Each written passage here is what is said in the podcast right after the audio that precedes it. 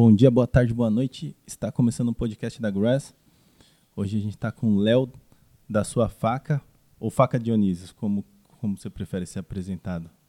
Eu acho que a gente tem como experiência, né, Dionísio Experience, que é o nome da, da experiência que a gente traz do mundo da cutelaria, que não é só fazer a faca, e a sua faca, que é a questão da personalização, trazendo uma identidade para a faca. Então, que é, que é um nome muito nome bom também. Ficar, eu acho que a sua faca fica mais fácil, né? A sua faca é. Já lembra. Um, dá, um, dá um meio de. É minha já. É. Não, não precisa nem vender já, foi auto-vendida. Além disso, ele é advogado, tem uma consultoria de, de, de direito trabalhista e tem uma agência de eventos, certo? É, advogado, não diria advogado, porque faz, a gente não atua na área faz muito tempo, a gente vai muito mais pela linha de assessoria trabalhista. E voltando nessa parte de legalização, liberação, uma série de coisas voltada ao mercado de entretenimento e produção. A parte chata jurídica a gente deixa para os nossos colegas advogados mesmo. Né? A gente tem uma visão um pouco diferenciada, mas agradeço, é isso mesmo. Tem um, tem um advogado amigo meu que falou assim: a parte boa de ser advogado é que quando chega na parte fiscal, eu vou ligar para você, Renan, e você se vira. É tipo isso. Estamos com o Carlos. Tudo bem, Carlos? Tudo bem, Renan? Tudo bem, Léo? Hoje mais um episódio. Estamos indo pro quarto episódio. Qua é, quarto ou quinto episódio, não quarto, lembro de cabeça. episódio. E hoje o Léo vai trazer uma experiência, já como ele trouxe o nome, né? Experience.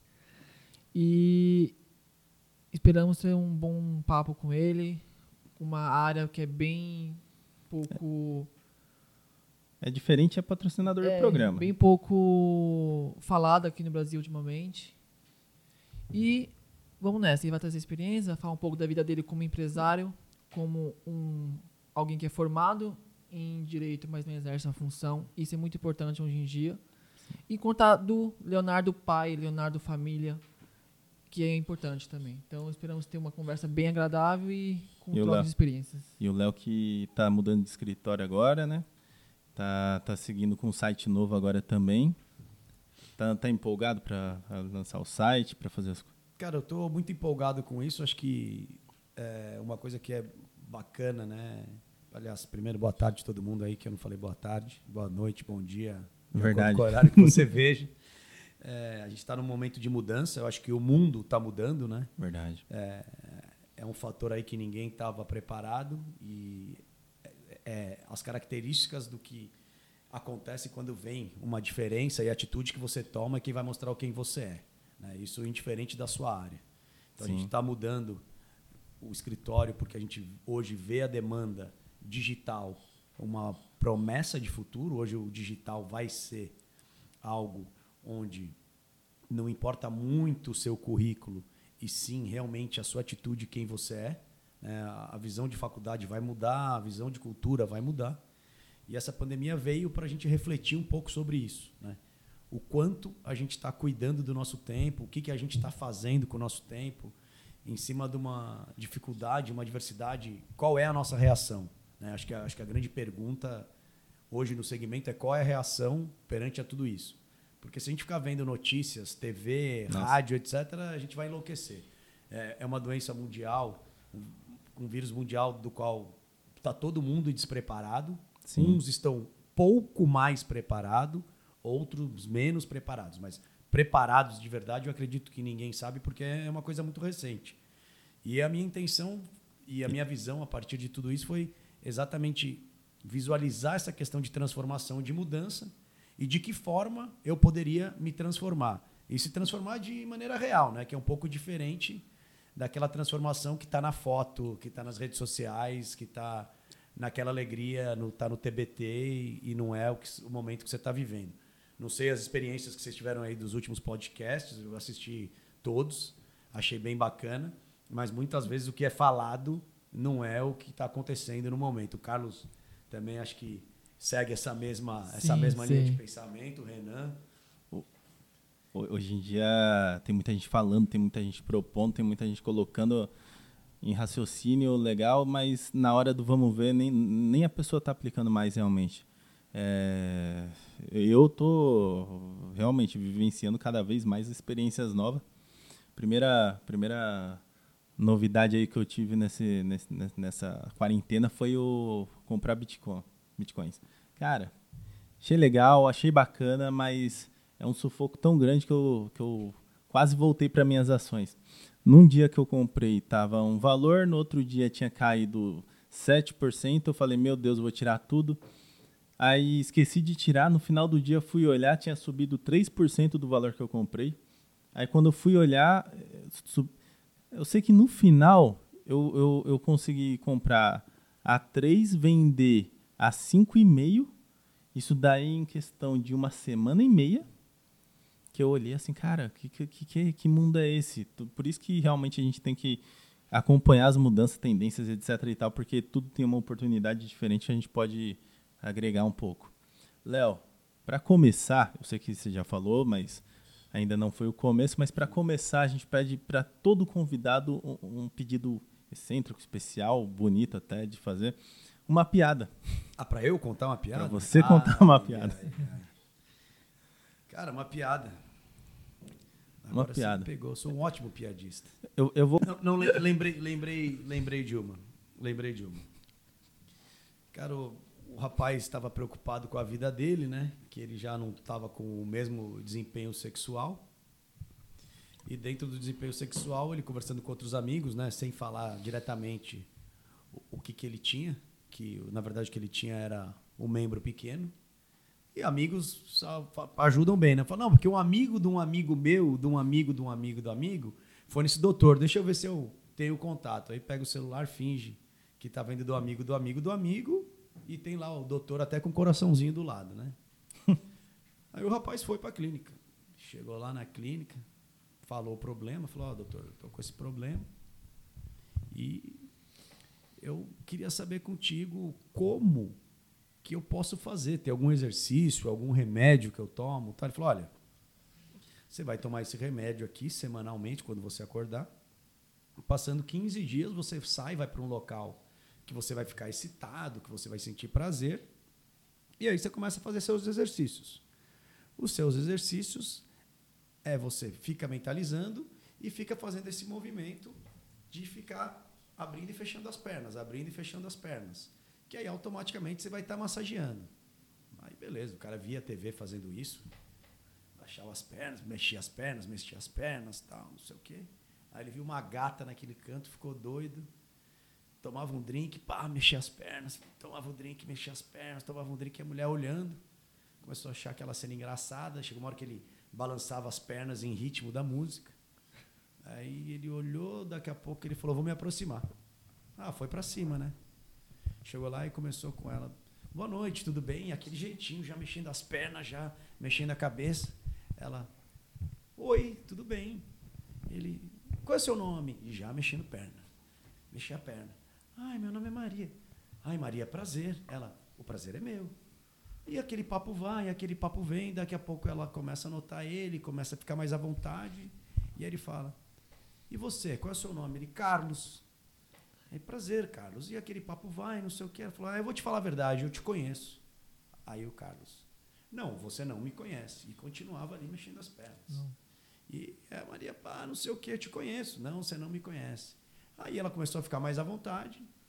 E aí ela pega e fala, Carlos, eu vou te falar da onde eu te conheço. Aí ele, mexendo as pernas, disparado, disparado. Da onde você me conhece? Ela pega, acende o cigarrinho. Da clínica. Não. Essa eu vou ter que colocar no, no, no YouTube. Essa foi boa, foi boa. Essa tem que ter imagem, né? Essa tem que ter imagem. imagem. A, a, a, Maria estava mexendo as mãos e o Carlos as pernas. exatamente. Ah, Léo, eu conheci você numa roda de amigos. Conheci a, a, a a Dionísios, conheci o, o A Sua Faca. Eu ainda gostei muito do, da Sua Faca, Sim. vou ficar chamando. Não, vamos de A Sua e... Faca, vamos nessa. E assim, logo que eu conheci, já, já me encantei, comprei. Vi gente cortando o dedo em um segundo com a faca na mão, que. Uh, coitado do Milton, né? Fazendo o teste de corte. Né? Fazendo o teste de corte, literalmente testou. E achei incrível o, o trabalho, o, como que a faca é apresentada, etc e tal. E eu queria conhecer um pouco Sim. do Léo que, que, se formou lá atrás como advogado e como que você chegou até a, a sua faca, que é um dos trabalhos mais legais que eu já vi e, e novamente patrocinando o nosso programa, então o link vai estar aí embaixo. Compra uma faca e qualquer coisa pode falar com o Léo direto no direct do, do Instagram dele. Cara, vamos lá. Eu acho que assim, é, para falar um pouquinho da, da, da, mudança e de tudo que aconteceu, é, vamos voltar um pouquinho à história, né? Eu fazia direito na FMU, me formei em 99, então já do colegial, e aí do colegial entrei direto na faculdade, relação de amigos, estudando direito, etc. Mas sempre gostei de cozinhar, sempre é, tive minhas facas, coleciono facas, desde ah, aquela legal. faca do Rambo que você abre, tem bússola, tem fósforo, linha, desde as primeiras facas, a canivete, navalha, a história do canivete de familiar, então na família sempre o pai dava um canivete suíço para o filho, gravado o seu nome e tal. Então eu tenho é, essa memória histórica, afetiva, familiar com faca. Né? Eu sempre trabalhei na área de eventos, né? trabalhei passando aí pelos grandes, pelos grandes players na, de eventos, começando na parte de feiras e eventos, bem novo, com 15 anos, é, junto ao Alcântara Machado, que nem muitos nem devem conhecer mais, que já acabou, mas era a principal promotora de eventos do Brasil, né? cuidava do salão do automóvel, o D, Feicom, as grandes feiras. Sempre trabalhei nesse nicho. Fui para a produção, trabalhando em produção também, passei pelas grandes agências de produção. Hoje é, eu tenho prazer e orgulho de falar que eu sou o maior, um dos maiores, vai para não falar o maior, um dos maiores gerentes de operações do Brasil, né, no, no, currículo aí todos os Lollapaloozas que teve até hoje, continuo atendendo desde trazer o Lollapalooza para o Brasil, que é o maior evento hoje. É, pegando em grandes eventos, fiz as Olimpíadas, responsável pelo chefe de operações pelo Boulevard Olímpico no Rio de Janeiro, cuidava ali de 5,5 km de, de, de área, que é o Boulevard Olímpico, onde tem o Museu do Amanhã, junto com a Marinha, junto com órgãos públicos aí de, de um escalão onde me deu um grande conhecimento. Trabalhei fazendo parada gay com recorde de público, ação da Anitta, lançamento do Doritos Rainbow, que é o, que é o ah, Doritos sim. feito para ele. Então, assim, então, é, trabalhar em adversidade, em, em, em, público, em quantidade, em se adaptar, em se adequar, se transformar, que é a realidade de quem vive nesse, nesse meio, é o que a gente tem de, de expertise e é uma coisa muito colaborativa. Existe concorrência, mas Sim. as pessoas sempre se ajudam.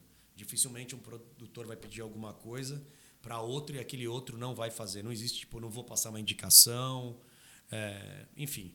Isso é legal. Então, assim, é, é, é, muito no se ajudar e existe também uma questão meio que familiar, assim, você fica tantos anos trabalhando com as mesmas pessoas, viajando, muitas vezes você passa ano mais com o seu amigo de trabalho do que com a sua família. Se você somar, né, de viagens, etc., em horas não dormidas, você está trabalhando. Então, eu sempre fui uma pessoa em busca de desafios e, e, grandes desafios. Eu acho que o desafio me move, o meu trabalho é minha vitrine e existe uma questão também de satisfação pessoal. A satisfação pessoal, no meu caso, ela é maior do que a satisfação financeira. Ambas têm que caminhar em comum. Né? E a hipocrisia é você dizer que a pessoa não vai trabalhar para ganhar dinheiro, senão você vai ser voluntário para resto da sua vida, vai morar sendo hippie na praia, numa economia de subsistência, enfim. Exatamente. N não tem como você não ligar as duas coisas. Mas só isso é um aparatinho falando nessa parte de produção. É, o ano passado, em março, dia 25 de março exatamente, quando o mundo realmente começou a parar e as atividades começaram a parar devido à questão de pandemia, a gente se viu num cenário onde daqui dois meses eu volto a trabalhar e continuo tendo a minha receita que eu sempre tive. E o nosso meio de trabalho é a mesma coisa. Eu acho que todo mundo pensou nisso nessa hora. Né? Sim, sim. É. Eu acho que assim dentro dentro do, de uma nova de uma nova perspectiva de vida, ninguém sabia o tamanho, a importância que que vinha é, essa pandemia, as consequências que ela ia causar, física, psicológica, campo de saúde, financeira, comercial, financeira, empresarial, enfim. Nesse sentido. E eu não gosto de ficar parado. Fizemos algumas lives, a minha outra empresa, que é a RIS, continuou tendo faturamento, mas chegou uma hora que eu, trabalhando em shows de grande porte, com grande público, realmente parou. E aí, de março para para frente, a gente começou a fazer ações colaborativas para ajudar a pessoa que trabalha nesse segmento, sendo ela da faxina ao empresário que quebrou. E fomos dando continuidade disso, mas eu, eu não queria ficar mais acomodado. Graças a Deus eu tinha uma reserva, da qual não dura tanto tempo, mas graças a Deus a gente consegue, é, é, graças a Deus e graças ao trabalho, né? Sim. Oscar Schmidt fala isso, né? É, o apelido Mão Santa, ah, você tem, isso é um dom de Deus. Eu falo, é, é um dom de Deus. Mas eu treinava oito horas por dia depois que acabava o treino. Para ter o dom de né? Deus. O, o, Michael Jordan é a mesma coisa. Sim. A Michael Jordan ele, ele, falava exatamente a mesma coisa. Ele falou: É, eu tive sorte, Deus me deu esse dom. Só que eu treinava 12 horas a mais do que todos os meus companheiros. Cristiano Ronaldo. Sim. Rogério. Rogério Você tem muitas Paulo. pessoas assim o que realmente sucesso tem o... É, é, é, uma frase que eu conheço: o sucesso é praticável. Exato. Então, exato. Se, você não, se você pode Legal ter o dom, frase. você pode ter a a, esse dom. Mas se você não pratica, não pratica. vai ficar, vai, e você vai atrofiar. e além disso, você tem que praticar a mais, né? Assim, na, naquele momento que você está naquela preguiçinha na cama, aquela meia hora, ah, vou dormir mais meia hora, o seu concorrente pode ser que ele já está uma hora e meia acordado, Exatamente. trabalhando, produzindo. Sim. Então, o mais meia hora, você tem que ter o mais meia hora. Ah, mas esse cara que está uma hora e meia, ele está uma hora e meia menos com a família. Mas pode ser que com 40 anos ele se aposente e você vai ter que trabalhar até 80. Então, tem, tudo é relativo. Tem cliente meu que fala assim, Renan, você é o único cara que eu mando mensagem 7 horas da manhã, você está respondendo, eu mando mensagem uma hora da manhã, você está respondendo ainda. É, eu concordo. É, talvez eu tenha um pouco menos de tempo com a família. Mas se tudo caminhar do jeito que eu quero... Exato. Então, assim, tem pessoas que, por exemplo, acordam muito cedo, mas ela se dá o luxo de ela almoçar em casa com seus familiares e dormir uma hora depois do almoço. É. Quantos conseguem fazer isso? Poucos. Então, assim, isso é relativo. Então, eu, é, como nunca gostei de ficar acomodado, eu procurava uma oportunidade de algo que eu, que eu gostasse, porque eu não, eu não ia mudar do que eu gosto, do que eu faço, do que eu ganho dinheiro para algo que fosse extrema necessidade, porque no, no momento eu não estava com essa extrema necessidade, mas eu queria fazer algo que eu gostasse.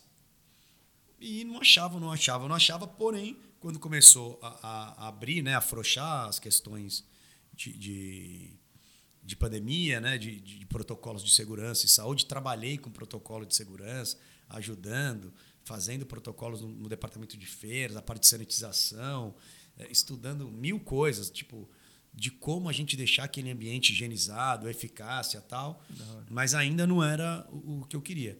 Aí afrouxou, eu ia na sua casa, na casa do seu amigo, e ela fazer um, um jantar, a gente ia cozinhar e vamos conversar tal. Porque como as pessoas já não se viam mais, elas iam para casa dos outros sem fazer aglomeração, mas um casal, uma família Sim. tal. E eu sempre levei minhas facas.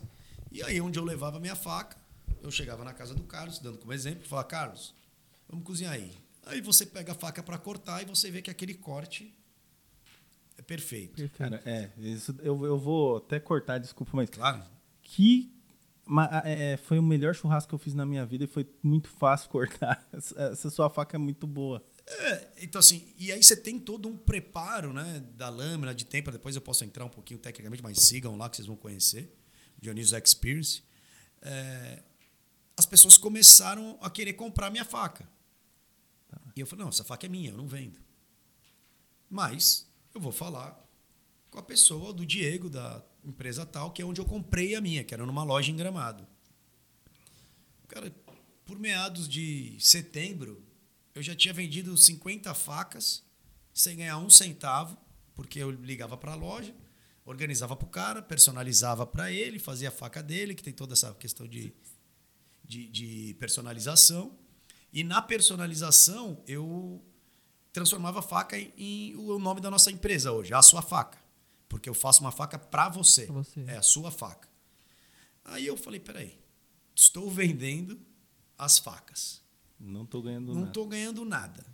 Não posso garantir a qualidade dessa faca, eu posso garantir mais ou menos, mas não tenho um controle de qualidade. Sim. Né? Eu vou estudar isso. É uma oportunidade, né? Então, antes foi, eu, tipo, antes foi uma, uma questão de estudo. Falei, eu vou estudar, vou entender um pouco. De colecionador, eu vou entender um pouquinho. Comecei a entender, comecei a entender, comecei a entender. Falei, ah, legal. Vou para o sul. Falei com um amigo que, que é videomaker e tal. Falei, Kleber, vamos para o sul comigo? Tô com uma ideia doida aqui. Não tô com muito dinheiro agora para investir, mas eu consigo pagar a viagem. Vamos gravar conteúdo, porque a tradição da faca vem do Rio Grande do Sul. Vamos lá para o Rio Grande do Sul, vamos conversar com os cuteleiros, vamos bater papo, vamos entender o que é, vamos ver o processo de produção dessa faca que eu estou repassando para meus amigos. E eu quero entender, eu quero ver qual é o processo, quero entender como, a, como é a têmpera, que é o tratamento que você dá para a lâmina, para a lâmina não quebrar. Certo. Quero ver a anatomia do cabo, quero ver o pêndulo dela, quero entender. Beleza, vamos. Em poucos dias resolvemos isso, passagem, Rio Grande do Sul, Rio Grande do Sul, Porto Alegre, Porto Alegre, Gramado. Fomos lá na adega, o pessoal da cutelaria é um pessoal doido, eles trabalham do jeito deles, da forma deles, não tem prazo, eles saem para fumar e fumar o tempo que eles quiserem, eles tomam o lanche deles e ficam o tempo que querem, que o cara pega o chimarrão dele ou tererê, fica tomando. Enfim, é, é uma cultura local a qual tem que ser respeitada. Sim. Mas não, não, não vem de encontro com o nosso processo, né? De, de, da correria, da loucura, do pediu, entreguei, do nosso fast food. Do time, né? Do time. E aí fiz o curso tal. Fui em algumas cutelarias, conheci algumas cutelarias. E aí, dentro de uma cutelaria, eu conheci a pessoa, falei, olha, eu gostei muito do seu processo, mas assim, se você deixar eu identificar esses erros, eu tenho interesse em fazer parte da, da, da sua cutelaria. Ele falou, olha, para você fazer parte custa tanto. Eu falei, não, não, não é, não é isso a minha intenção. A minha intenção é fazer parte para criar um produto de qualidade e a partir desse produto de qualidade eu garantir uma experiência para os meus clientes. Foi aí que surgiu o Dionísio Experience. Por que a experiência? Cada artesão, cada artista, cada como que eu poderia dizer? Cada uma dessas pessoas ela tem a sua ferramenta. Né? Então, a pessoa tem um cuidado pela ferramenta e quanto melhor a, a, a, ferramenta dela, melhor ela vai ser bem sucedida. Não adianta um bom médico trabalhar com uma faca de cozinha que ele não vai conseguir fazer operação com o mesmo dom que ele vai trabalhar com bisturi elétrico ou com bisturi com alto poder de corte, enfim.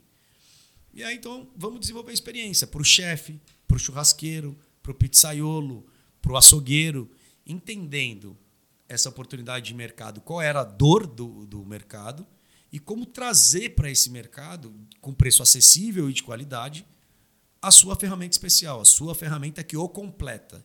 E se ela completa, ela não tem que ter uma marca. Uma ferramenta ela é completa quando ela é sua. Exatamente. Por isso, a sua faca.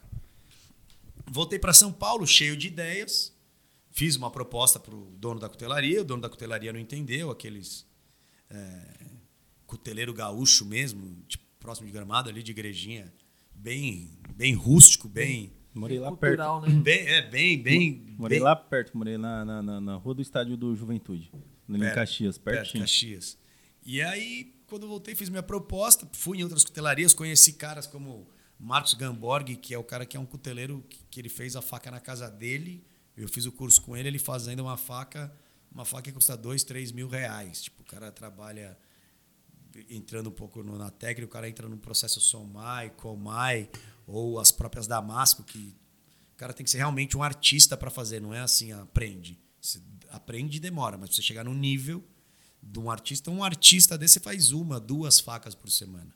Mas a gente estava entrando num processo é, de produção em escala, querendo escalar, e a gente viu uma oportunidade de uma fábrica artesanal, mas colocando processo.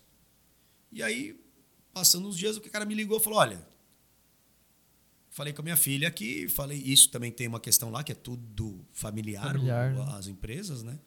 E ele falou para mim: falou, Olha, eu te vendo a minha produção, uma parte da minha produção, e dentro da minha, dessa parte da produção, você pode é, é, avaliar e fazer o controle de qualidade das suas peças, das minhas não. Eu falei, claro, vou fazer controle de qualidade das suas peças. Agora, se você quiser seguir o meu padrão, ao invés de você produzir 50 facas semanais, você vai produzir 150. Hoje a gente produz mil. Muito. Mas a gente já tem nichos alocados, tal, então a gente está produzindo para vir para a sua faca 150. Você produz mil facas? É, mil facas. Mil facas semanais. Semanais. E isso a gente tem oito tipos diferentes. Então, depende, se eu, por exemplo, se eu quiser produzir só um tipo, aí eu consigo fazer 600, né? Tipo, a gente, a gente entra em 150, tipo, pegando, porque dentro da fábrica o processo ele é 100%. A gente faz do cabo à fiação.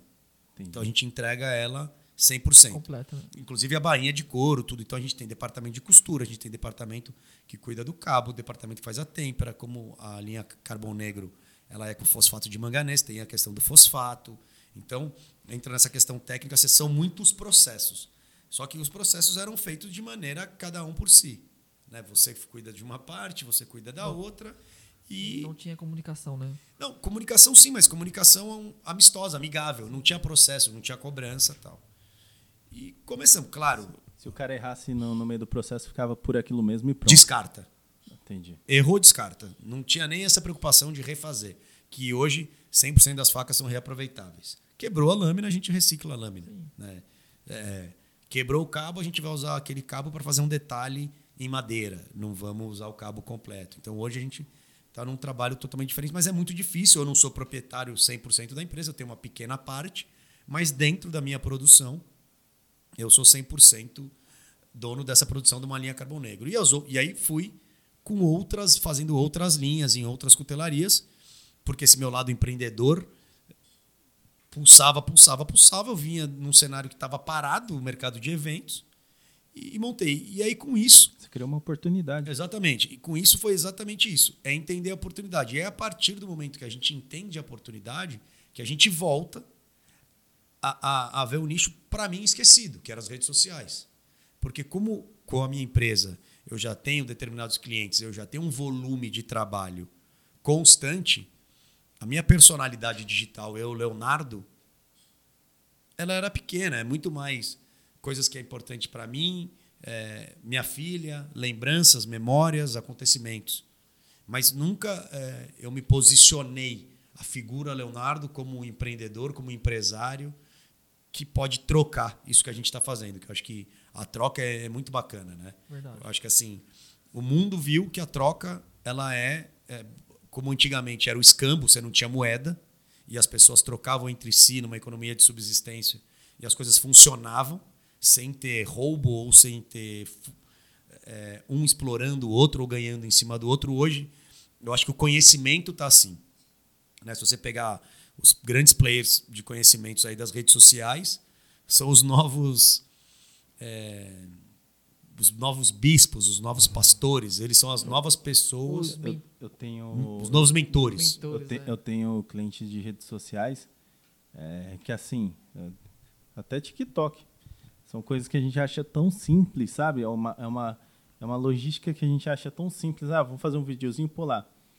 Só que se você levar isso a sério, igual, igual muitos levaram, isso daí pode é, criar outros braços, igual um rapaz. Eu admiro um pouco esse cara aí. Ele, o nome dele é Bruno. Ele era um TikToker e ele montou uma agência. Ele montou uma agência. E hoje ele faz o trâmite entre a agência e o influenciador. Sim. Então, assim, é, se você parar para olhar, é, é, é, show de bola o que ele faz. Ele aprendeu. A gente está tá com um projeto para um banco.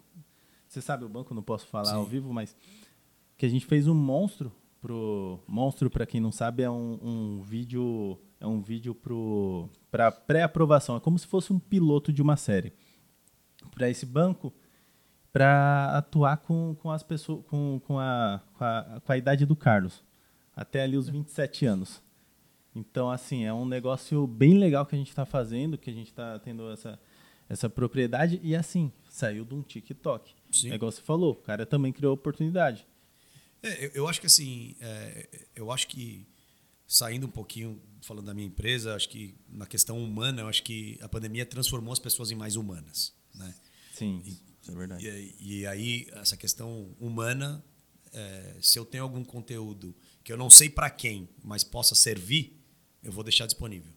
Então, você tem muito curso que era gratuito, muita, desculpa, que era pago, se transformando em gratuito. gratuito. Você tem mentorias que eram pagas e se transformaram em gratuitas. Isso vai, vai de encontro ao que você quer. Se você entrar hoje na internet procurando uma nova oportunidade, você não vai achar. Agora, se você buscar uma nova oportunidade, e em cima dessa oportunidade você se qualificar para essa oportunidade, você tem de maneira gratuita diversos, diversos caminhos.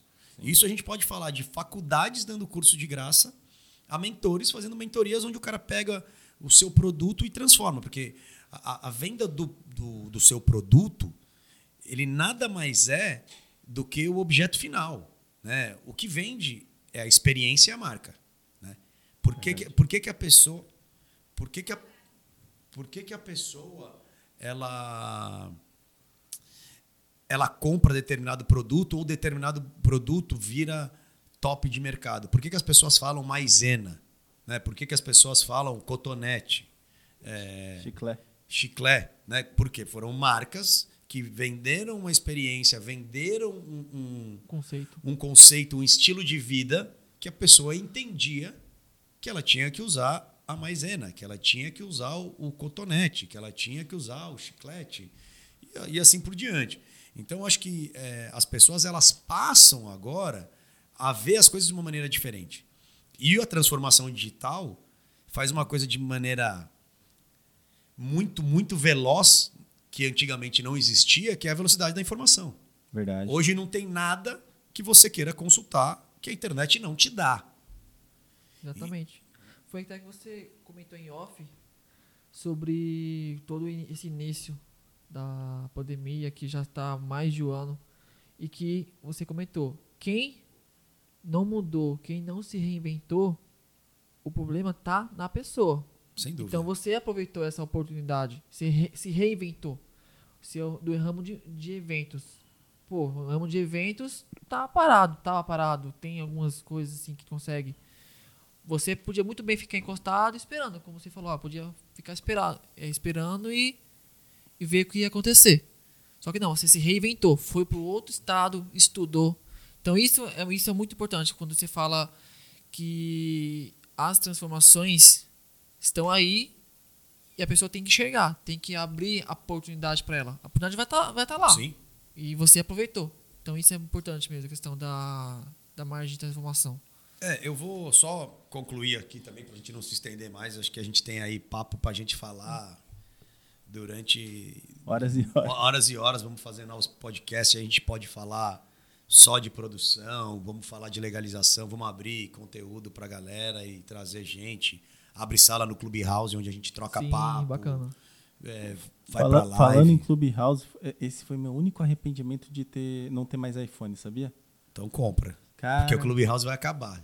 Vai acabar? Na verdade, o Clubhouse começou em outubro do, Isso em outubro do ano passado, é, vindo para cá, tanto, tanto, é que deu uma, uma parada nos Estados Unidos. No Brasil começou a subir tanto, subir tanto que os Estados Unidos voltou a reativar, né? assim, porque realmente é um canal de troca. Sim. Né? Você tem moderadores, quem não conhece, é, faço questão aí de procurem. Quem não tem convite, eu mando o convite, eu tenho um monte de convite pendente lá, eu sou moderador de vários grupos. Manda para mim. Já me vi também. Ó. Já te manda, a gente já acabando aqui, a gente já manda. E a gente assim, tem essa oportunidade e acho que tem a oportunidade de ouvir. Né? Da forma que você ouve, da forma que eu falo, para você ouvir uma coisa, o Renan ouvir, cada um tem uma maneira de ouvir, adquirir, assimilar de maneira diferente. Né? E aí uma pergunta que me faz, que me fazem assim quando eu participo de alguma live, de alguma coisa, ah, ah da, da, faca ou de produção, é, é uma pergunta muito simples. Eles falam assim para mim: é, vendo tudo isso que você fez, traz essa pergunta para o cenário de hoje e dar as dicas de que você faria, né? E eu falo para todo mundo assim, o que, que o que, que você tem que fazer num, num cenário? Então a pergunta vai assim, o que você faz para conseguir se adaptar rapidamente às mudanças não previstas? Porque o que é previsto, você se adapta rápido. Sim. O não previsto, você tem que se adequar, dançar, rebolar, criar, fazer o que, que é necessário. E nesse cenário, o não previsto é a pandemia. Ninguém estava prevendo a Verdade. pandemia. O não previsto pode ser mil coisas, pode ser um fenômeno da natureza, pode ser mil coisas. E aí você tem que reagir. Né? Não interessa quanto você apanha. Né? Interessa é o quanto você levanta e consegue reagir da forma que você reage. Grande Porque se, boa. se você só apanhar, você vai cair, mano. Agora, de repente, cara, você tá apanhando e resistindo, apanhando e resistindo, apanhando e resistindo, o cara que tá te batendo, ele não vai aguentar mais te bater. Aí você reage e você mata ele. Né? Isso vai do esporte a negócio. Né? Não, não é, tem... é a frase que eu pedi para colocar na sua faca. é verdade. Não, não, é, até esqueci agora. Não se derrota o homem que não desiste. Que não desiste. Então, assim, o que, que eu acho que é uma dica para todo mundo, uma sugestão, é assim: concentre no contexto mais amplo. É a primeira dica. Né? Se você está olhando só de cabeça fechada, só para aquilo, só para o problema, só para o problema, só para o problema, cara, sai daqui um pouquinho, olha por cima. Vê se dá para resolver esse problema. Se não dá para resolver esse problema, cria uma oportunidade em cima disso. Se eu não tivesse tempo, eu não conseguiria ter essa outra empresa. Porque eu estava tão focado no meu trabalho, produção, produção, produção, produção, produção, produção, produção, produção, que eu jamais abriria uma outra empresa. Porque eu não tinha tempo para ver. Verdade. Então, acho que essa é a primeira questão. Administra seu tempo. Se administrou seu tempo, sai do problema. Vê o contexto de maneira mais ampla. Eu vi de maneira mais ampla. Cara, será que o mais amplo não é de repente eu ouvir a ideia do outro e eu me juntar com o outro e a gente fazer uma coisa legal? Às vezes eu não tenho ideia, mas eu sou um excelente executor. Às vezes eu não sou um bom executor, mas eu sou bom administrativo. Então se aproxime. Ah, uma coisa que é legal nesse contexto é assim: aproxime de pessoas que têm a nota igual ou superior a você. Se você fica andando com nota 4, você jamais vai sair da nota 4. Então começa a olhar um pouquinho para quem você está andando junto. Não estou falando que não é legal sair para beber, para sair para tomar uma cerveja, para dançar quando puder, tal, aglomerar. Não, isso é legal. E você tem que ter a humildade de sair com todo mundo. Não interessa o dinheiro, poder aquisitivo ou classe social. Mas isso é uma saída. O que é sair? Sair não é ficar junto. Se relacionar, ficar junto. Então se relacione com pessoas, notas igual ou acima de você. Porque a partir daí são relacionamentos que vão gerar negócio. Verdade. É a primeira coisa. A segunda coisa, haja com agilidade, humildade e foco. Porque se você não for ágil, alguém vai vai comprar sua ideia, vai usar sua ideia, vai estar na sua frente. Se você não tiver humildade, sem humildade você não vai para lugar nenhum. Né? Você não consegue transformar, entra numa parte de ego. É, é, entra numa questão muito pessoal e você sai do, do profissional. E se você não tiver cuidado, todas essas outras coisas que você está imaginando pode virar do outro e o cara te derruba. Então tem que tomar um cuidado. A outra coisa é, se você tem empresa ou vai abrir a empresa, preserve seu caixa. Verdade. Muito importante. É. Quantos, quantos de nós foram pegos de surpresa? Tinha carro, animal, tinha apartamento alugado, que era o apartamento dos sonhos, mas não tinha nada construído e nada seu. Então Nossa. vale a pena você andar a pé e você tá construindo sua casinha do que você ter um carrão e uma casa de aluguel.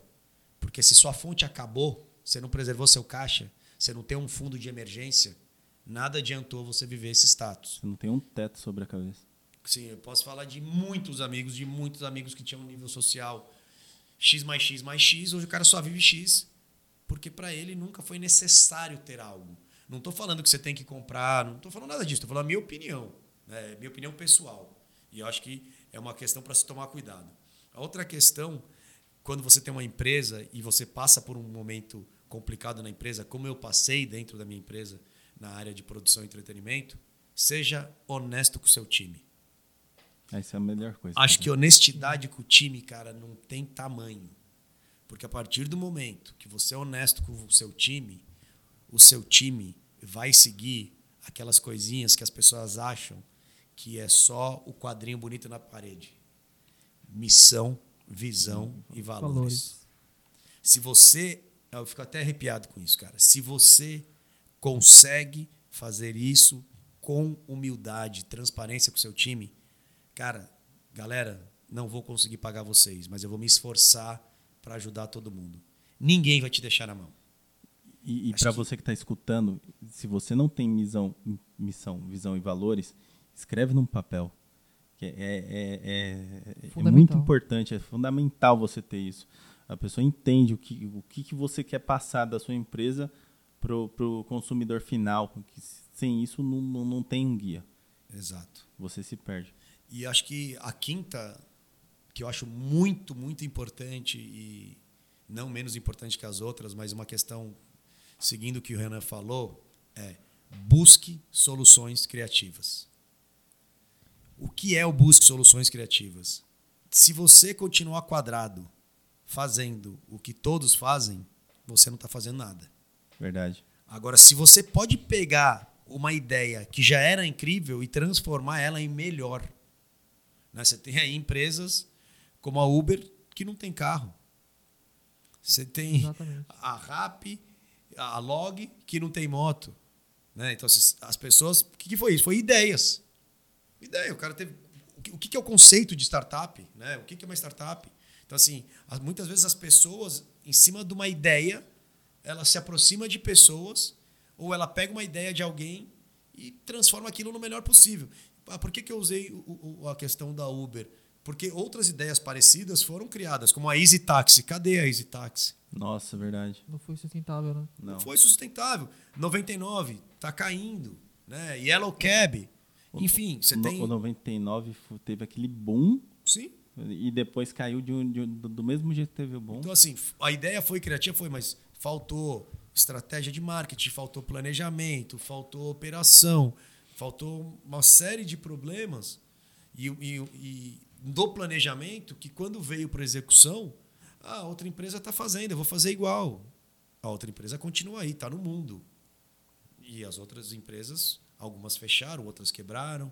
Né? Então, assim, é, é, eu acho que isso é uma coisa é, muito importante. E para concluir, acho que o mais importante de tudo é o não se isole. Né? Porque assim, as pessoas elas estão vivendo um momento de estresse psicológico que lá na frente a gente vai saber o que está acontecendo. Vai vir a conta, né? Porque o medo, porque o medo tá aí.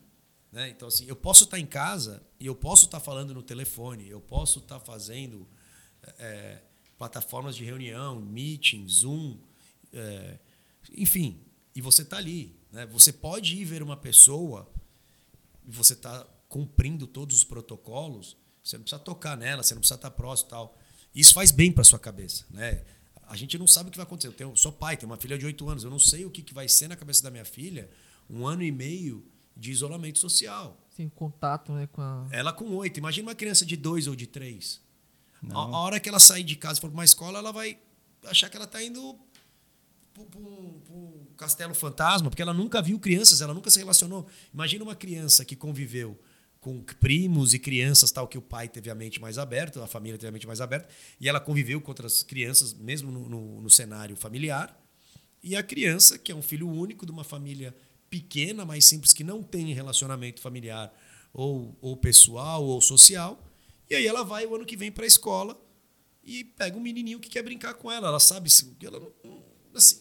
Então assim, isso estou dando um exemplo da questão do infantil, mas com nós está acontecendo a mesma coisa, com o adolescente, com o jovem, com o idoso. O, o idoso ainda teve um caso de, de conhecido meu que o cara não estava mais conseguindo pisar no quintal de casa. Ele, ele, pisava no quintal de casa, ele ficava com medo, voltava para dentro de casa. Síndrome do pânico, é, depressão, depressão, ansiedade, é, ansiedade distúrbio do sono. É, é então, isso é, é, é, o que você falou, eu, eu concordo 100%. Você não pode parar de ver pessoas. Sim. Não tem como parar de ver pessoas. Eu, eu tive experiência de convidar pessoas para vir para o podcast. O pessoal sabe que eu e o Carlos já pegamos essa doença sabe que a gente que a gente está em isolamento, vem, vem só no, no dia da gravação para cá, e mesmo assim ficaram com medo e não vieram e estão evitando. Teve um que começou até um podcast on, online e tudo, mas assim longe das pessoas. E eu entendo, entendo o receio, mas eh, não é algo que eu consigo fazer. Eu preciso disso aqui. Esse bate-papo aqui que a gente está tendo, para mim, é, vale mais do que qualquer outra coisa nesse momento. É, é, é, é adquirir cultura, é aprender com quem já vivenciou. É, é legal isso. É, eu acho que, assim, mais uma vez, né, não, não sendo repetitivo, mas eu acho que a troca de conhecimento, a troca de experiência, muitas vezes é, é, fazem total diferença, né? Vem dessa questão humana, mesmo de máscara tal, o bom dia, o obrigado, Sim. o por favor, faz falta. Muito. Né? Você tem a pessoa ali que está ali trabalhando por obrigação, porque ela precisa daquele dinheiro, ela está trabalhando, recebendo muito menos do que ela recebia, seja um porteiro, um diarista, e é uma brincadeira, é um sorriso de máscara, é um bom dia, é uma educação, uma frase que muda o dia dela. Verdade. Exatamente. Né? No supermercado, na farmácia, enfim. Quer queira ou quer não, são as pessoas que você está se relacionando. Eu, pe eu peguei essa doença no supermercado, da, de uma das caixas que mais conversava com a gente. É, a gente fazia a compra. Eu morava aqui próximo, né? E a gente fazia a compra ali do lado do mercado do HC. Sim. Então ali teve muito, muitos casos, né? E, e, e os médicos desciam fazer a compra no mesmo lugar, então acabei pegando Sim. ali no meio de todo mundo. Cara, é, assim, eu entendo, a doença é complicada, tudo é complicado. Só que realmente, até para fazer compra, que é o, o essencial, é o básico para sua sobrevivência, você tem esse risco então eu também acho que vale a pena, às vezes, também bater esse papo igual a gente Sim. faz aqui. Sim, eu, eu acho que assim, a exposição está aí. Né? Isso é um fato. Sim. Né? É uma doença, a gente tem que respeitar, a gente tem que fazer o que, que o, os órgãos públicos nos orientam. Sim. A gente tem que ir para cima disso. Mas o que a gente não pode fazer é se alienar. Né? Se Deus quiser, agora com a vacina a gente consegue aí em mais um ano a situação voltar ao normal. O que não pode é se isolar e ficar parado. Você não vai para lugar nenhum, você vai ter mais problemas, você vai ter. É, é vai virar uma bola de neve, né? Mais preocupações. Vai... Assim, se, essa doença, claro, ela é importante. Mas se a gente tivesse informação, fosse única e objetiva, mundial, todo mundo seguisse a mesma coisa e não seguisse emissora A ou emissora B ou protocolo Concordo. A, protocolo B, as pessoas estão, estariam pouco mais seguras. Essa é a minha opinião. Só que seguras, digo, ah, seguros de si, né? não seguros da exposição na rua. Mas ao mesmo tempo que você vê determinada coisa, transporte público continua aquela loucura. É, né? Até piorou, né? Então você se protege na sua casa, você não pode sair de carro, você não pode fazer nada. Só que, claro, você mora numa casa, você tem uma condição, você tem que pagar para sua empregada, sua empregada está indo trabalhar na sua casa, ou a diarista, etc. E ela passa por esses todos os meios de não controle. Aí você segue o seu negócio, o, a, o seu confinamento à risca, só que você precisa de uma auxiliar no seu, junto não. à sua casa, ao seu trabalho. O que é o certo e o que é errado? Infelizmente a gente não sabe, a gente tem que fazer a nossa parte. Eu vi o Singu, é, o Singu, teve muita gente que eu conheço que começou a se adaptar ao Singu. Singu é uma plataforma onde contrata o serviço de é, para fazer a mão, para fazer Sim. o pé, esses negócios. E aí, assim, é, vai muita gente na casa da pessoa, né, de, que vai de transporte público, etc e tal, e acaba realmente e passando pelo transporte, pegando o, o, o, o vírus ali e levando para casa da pessoa, e a pessoa em quarentena. Então, é, até, aqui, até que ponto não vale ali no, no salão da, da esquina, que a mulher mora lá, tá lá com a família, etc e tal. Você dá o sustento para a mulher que tem um, um, um salão é, próximo, você, você, movimenta a sua economia na sua região. Então, eu fico pensando também nessa parte, que é complicado. E, e, mais uma vez, né, eu acho que assim, é, é a, a, questão saúde é importante. A gente está com problema nos hospitais, tem problema de leito e tal, mas a questão econômica também é, é importante. Muito, é, muito importante. E a questão econômica traz a loucura. Né? Exatamente.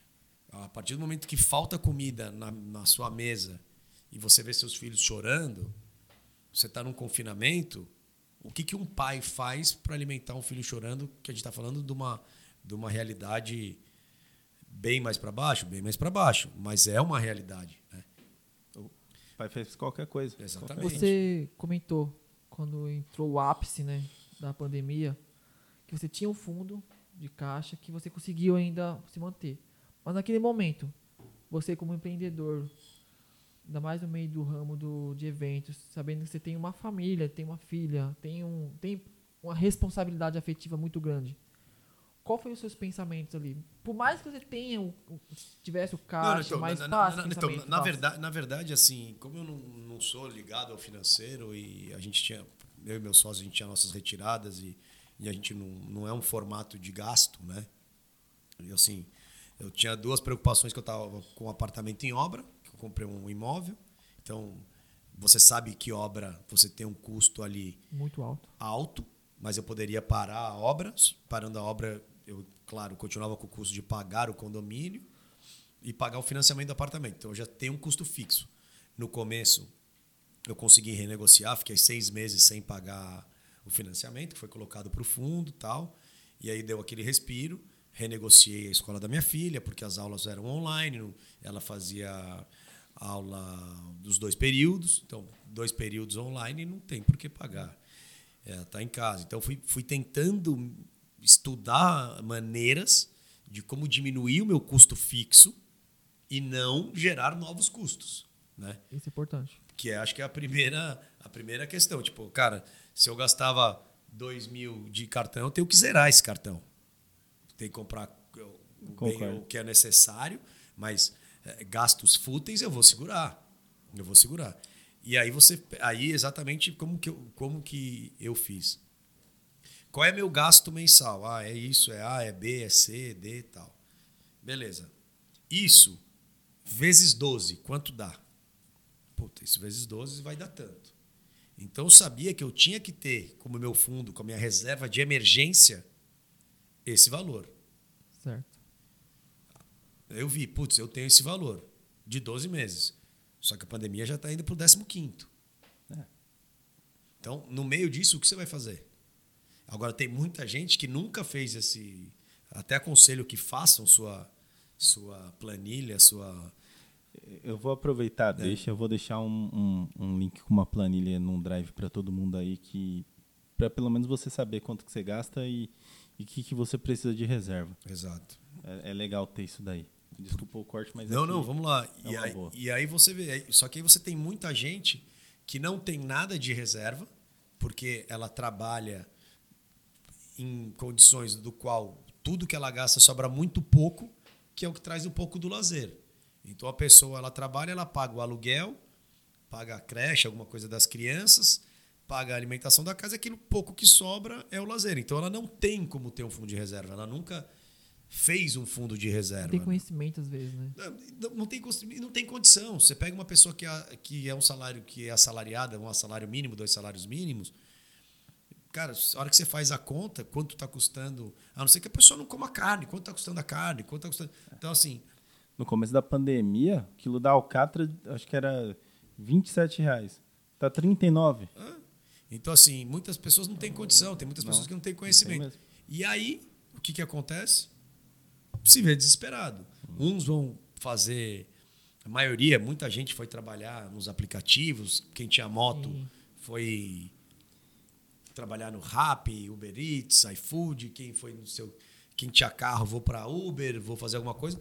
Para tentar saber o quanto ela ia ganhar por dia, para ela saber o que, que ela ia fazer a compra ali da semana. Então, o, o cenário é complicado, a gente não pode é, esconder isso. Não digo no meu setor, todos. Tenho amigos aí de vários restaurantes que estão desesperados, porque o aluguel está caindo todo mês.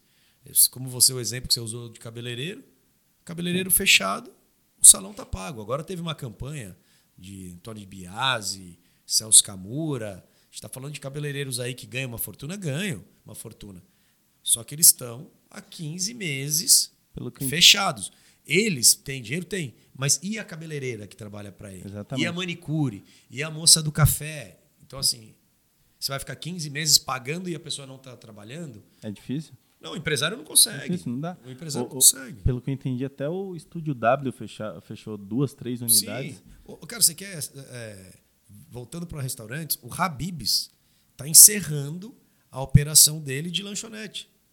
É. Porque os pontos dele são muito caros pelo volume de pessoas que ele conseguia botar lá dentro. Então, se o Oh. delivery está dando dinheiro, só delivery. Esse Habibs que tem na, na Teodoro Sampaio, acho que eu conheço ele faz uns 15 anos. Sim. É, encerrou atividades. Encerrou. Da Cardoso de Almeida encerrou, Faria Lima encerrou, todos encerraram. Por que está encerrado? Porque o salão girava dinheiro e o delivery complementava. Agora. é Agora. Não, agora não é o contrário, agora só tem uma Só renda. deve- é. Só que o, o- a renda do delivery não paga o ponto e, a- e o custo operacional de você ter um restaurante fechado. Isso a gente está falando de uma rede milionária, mas e o seu João da esquina, e o Mané da padaria, e tantos milhões de pessoas aí que estão assim. Agora, o nosso tributo continua sendo pago, o seu imposto continua sendo retido na fonte. Bem em dia ainda. É, é, continua tendo imposto sobre lucro, continua tendo imposto sobre faturamento. Por que não tem impo- imposto sobre prejuízo? O cara volta. I- Ia ser maravilhoso. Então, Não, você, pode até usar o prejuízo para bater os próximos lucros, né? Só, só, É, que, só que mesmo. Mas só que, só que como que você vai usar? Tipo, você está em, em 15 meses de prejuízo cê- é, E é pagando que, imposto. pagando imposto. Não tem como você Tu- bater o daqui. Tipo, eu não vou conseguir abater o próximo porque eu já quebrei. O do faturamento você vai pagar de qualquer forma. Você vendeu uma caneta, você tem que pagar imposto sobre o faturamento. O, o que, na minha visão, poderia fazer, te quebra esse imposto do faturamento pelo menos pela metade durante Sim. a pandemia. Paga proporcional. É, dá, dá algum jeito. Porque a manutenção do emprego e da- das, das pequenas empresas que viram o Brasil, gira o Brasil, é, é mais importante do que essa arrecadação momentânea. Sem dúvida. O, o que, que vai acontecer agora? Vai diminuir o valor da arrecadação e eles vão capaz de criar mais impostos. Então é por isso que me dá medo, às vezes, de olhar o futuro cenário do, do, do- do Brasil. Por isso que eu acho que a gente tem que ficar realmente jogando um xadrezinho Sim. pensando no que, que a gente vai fazer no próximo passo, porque realmente cada vez que a gente olha, tem uma perspectiva, você fica com receio do que, que pode vir a acontecer. É, é, assim, é, eu, eu de verdade, assim, eu por muito tempo não fiz isso. Tipo, de, de nesse jogo aí de tabuleiro, é, fazer a estratégia de todos os próximos movimentos. Né? No tabuleiro você faz estratégia dos movimentos? Sim, faz, mas não de todos. É, não dá para fazer de Não todos. dá pra fazer de todos. Agora, hoje em dia, você já não sabe. Você fala assim, cara, e se eu passar aquela linha lá e amanhã eu tenho um problema? Se, se- se eu- A gente tem uma saúde que, infelizmente, não tem condição para atender, pública. A gente Exato. tem uma educação que, infelizmente, não tem condição para atender. Então, se você depender, Você tem enfermeira trocando seringa, trocando seringa para dar, se dar você, injeção na, se você depender da iniciativa pública, né, que não entre nada da iniciativa privada junto, você faz o quê? Então, é difícil. Mas vamos acreditar, vamos mudar o- Sim. o tom, É, vamos tá. acreditar, vamos para cima. Acho que a oportunidade realmente tem, mas tem, que correr atrás, não dá para se acomodar. É, é, é difícil, é difícil, mas da mesma forma que é difícil para mim e eu consegui uma nova oportunidade, estou me adequando para fazer essa oportunidade virar um ganho exponencial. O Carlos tem, o Renan tem, todo mundo que está escutando tem. E, e acreditar, né? Eu acho que o acreditar, pensar positivo, ao invés de você pegar aí. é, é, dando um exemplo bem besta que eu ouvi num- numa vez numa meditação, é, a pessoa estava falando assim, bem no horário da meditação, é o horário que o Bolsonaro entrou na, na TV. E aí começa aquele panelaço fascista, é, genocida, não sei o que e tal. E o cara parou a meditação, ele estava numa meditação guiada incrível. Ele parou a meditação, falou: Acho que está todo mundo ouvindo isso nas suas casas, né? mesmo que você não está com a TV ligada, você está ouvindo os vizinhos gritar. Imagina se todo mundo que está gritando isso, que os jornais estão estão publicando, estão elevando essa informação, o, o jornal calasse essas, essas manifestações negativas e todo mundo orasse, indiferente da sua religião. Ao invés de você mandar aquela energia negativa que está influenciando a pessoa que não tem nada a ver na casa dela meditando como você que está meditando agora, ela mandasse uma oração. Para todo mundo. E essa oração seria para todo mundo. E assim, ou diferente, o Bolsonaro é isso tudo? É. Olha, que abra os caminhos e que venha alguém bom. E que melhore, tipo isso. Que né? melhore, porque aí você não está criando uma camada energética negativa. Então, assim, já está tudo tão negativo. E eu falei, falei, cara, eu falei exatamente isso. Assim, quando eu tenho oportunidade de falar, eu falei, cara, acho que é isso. Da forma que você vibra, vai voltar para você. Então, assim, se você, cara, você grita com ódio, com raiva, não sei o que, tal, tal, tal. Aí acabou. Ele parou de falar na TV. Você continua com aquele ódio em você, você continua pensando. Você vai falar com alguém, você fala, meu, como que esse cara aí xinga, xinga, xinga? Cara, essa raiva é sua. Verdade. Ela está pertencendo a você, não está nele. Então, se é nele a raiva, emana tudo para ele, mas só deseja coisa boa, deixa que a sua vibração seja boa. Verdade. Exato. Eu acho que então é isso que, que, que acho que é, é um. É, esse negócio que você falou de vibração, eu acho é, é sensacional. É, eu trabalhava num, num, grupo de, de fazenda e me pediram para fazer uma coisa errada, eu não quis fazer de maneira nenhuma. E aí tive que sair de lá, né? Porque ou você é, é por isso que às vezes eu penso, eu tenho, eu tenho o sonho de ser político, mas às vezes eu penso, porque ou você entra no esquema ou você acaba tendo que sair, então eu também fiquei pensando nisso. E aí eu, eu comecei a buscar oportunidade para empreender, que eu comecei a falar, cara, não, não, não dá mais, eu não consigo mais ficar trabalhando para os outros e não ver uma, um lucro, um resultado real. E aí eu comecei a empreender, foi crescendo, igual eu falei para você. Sim. Tive a oportunidade de, de trabalhar de graça aí um tempo na, na para a casa de desenho e aí me ofereceram sociedade na casa de desenho, criei a Grass é, e assim toda a vibração que eu passava era de querer empreender pessoas empreendedoras. Cara, é impressionante como que meu círculo de, de pessoas muda, mudou, Sim. muito, mas muito. É, conheci o Carlos através de, do, do, do, Alan, que é, um, que é uma pessoa que, que eu acho sensacional no que ele faz. É, assim, o Carlos veio, agregou demais a Suelen, a Daiane. E, e a gente está crescendo e é toda vez que a gente vai buscar alguém que precisa de alguém novo, a pessoa parece que entra no mesmo na mesma sintonia Exato. que a gente e continua. E eu acho que uma coisa mais engraçada do que isso, assim, porque exatamente, né, aquilo que eu falei, se você andar com pessoas notas acima, você vai se relacionar com pessoas notas acima. Mas vindo nessa questão desse campo vibracional, energético, cada um acredite no que quer. Né? Eu, não, eu não, não, não sou aquele cara que quer doutrinar ninguém. Mas assim, é uma coisa muito louca, assim, tipo, ao mesmo tempo que você está vendo pessoas muito bacanas, você está se relacionando como está acontecendo no, no, caminho da sua empresa e das pessoas que estão é, se reunindo e, e, e, vão evoluindo, cara, pessoas do nada que era próxima se desligam. É, isso é verdade. Isso é verdade. Esse, esse desligamento é um fator muito maior do que o, o se aproximar do bom. Isso, isso, isso, é sensacional mesmo. Porque, porque assim, cara, você não deseja nenhum mal. Você não é que você desligou brigando, não é que você se afastou porque você não quis mais. Tipo, é só o caminho. Tipo, cara, amanhã vamos sair tomar uma breja, vamos, vamos fazer o chá, vamos. Mas assim, nesse, nessa caminhada profissional, nessa caminhada de transformação pessoal, de evolutiva, cara, se não tiver andando no mesmo, no mesmo, no mesmo sentido, com os mesmos objetivos, a pessoa não acompanha. Exato. Tem um trecho do livro que eu terminei recentemente, do Thiago Brunet. É o especialista em pessoas. Ali ele fala que se você, na sua roda de, amizade, você é o mais inteligente, você é o mais visado, então você está no lugar errado. Sim. Foi como você falou. Exato. Você tem que estar com pessoas igual você, com a mesma nota e com maior conhecimento. Porque se você é, o, é a pessoa que mais conhece ali, que mais sabe das coisas, você, você vai se acomodar.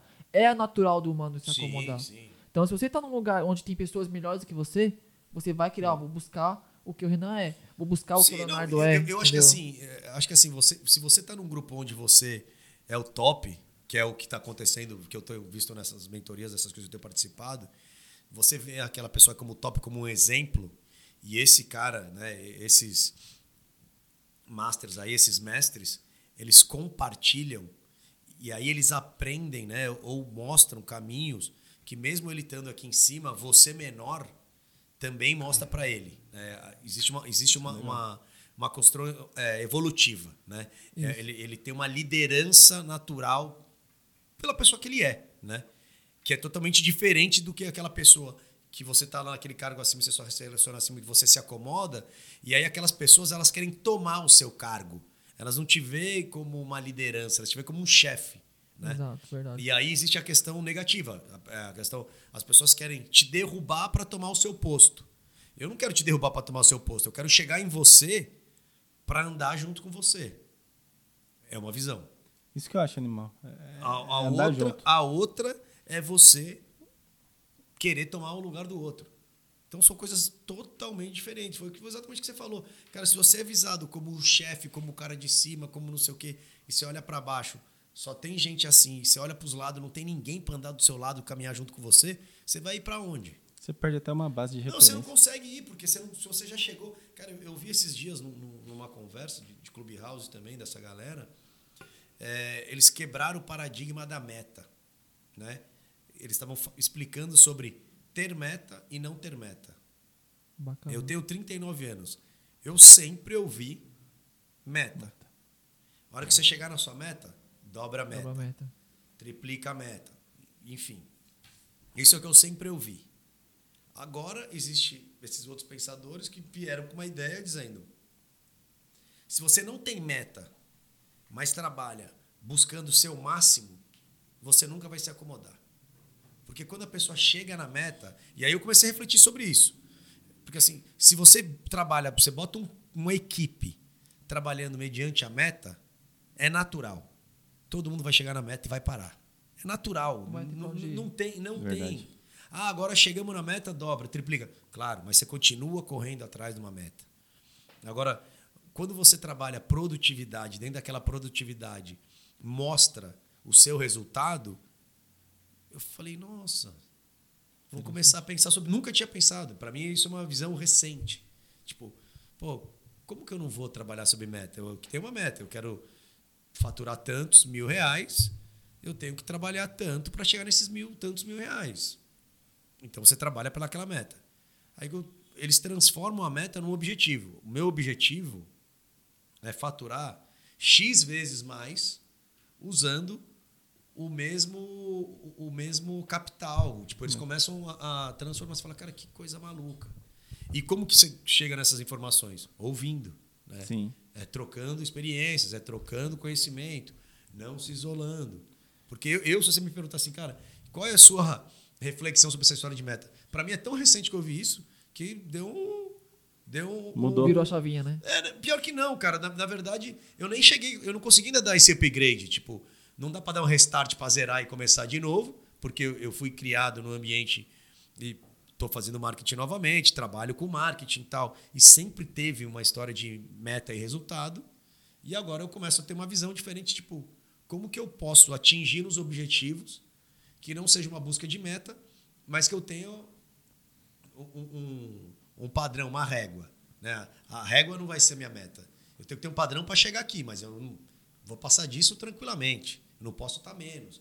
E aí eu estou falando, como que você vai adotar isso no, seu, no meu cenário de trabalho? Como que eu vou passar isso para minha produção na fábrica? Chegar para a galera, ó, galera, é o seguinte, a gente está É produzindo difícil fazer 150. Não, eu nunca pensei, né? Eu nunca, é, nunca passou essa, essa nova identidade na minha cabeça.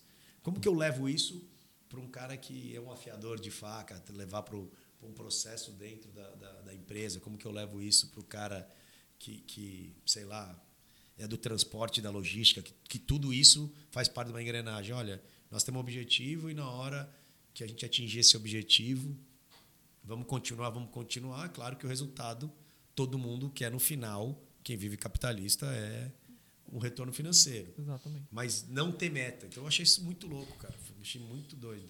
Me- Meta, às vezes, é um, é um tiro É um complicado limitador, né, cara. de dar. É, eu, eu trabalhei numa rede que tinha 11 lojas e aí eles colocavam a mesma meta, às vezes, para algumas pessoas, em porcentagem, tá? Aumenta tanto por cento. Só que um- uma loja era dentro do shopping e a outra era dentro da comunidade. Então, assim, não, era uma comparação justa. Então, meta, às vezes, também dá aquele... Dá um Sim. desgaste tão grande É que eu nunca, eu nunca tinha visualizado isso. Para mim é novo.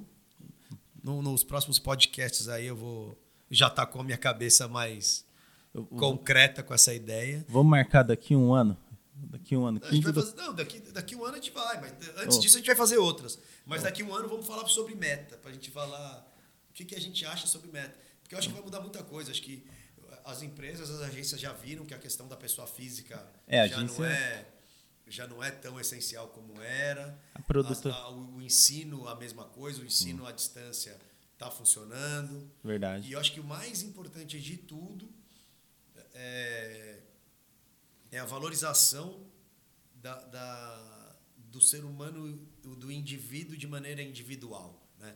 Assim, por que, que na escola a gente aprende a ter que ter nota 8 e o peso da nota 8 em física, biologia e química é importante e a nota 8 de artes e educação física não é tão importante?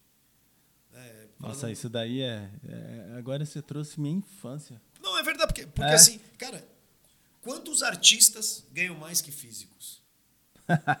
quantos atletas ganham mais? Cara, vamos falar do Messi, cara.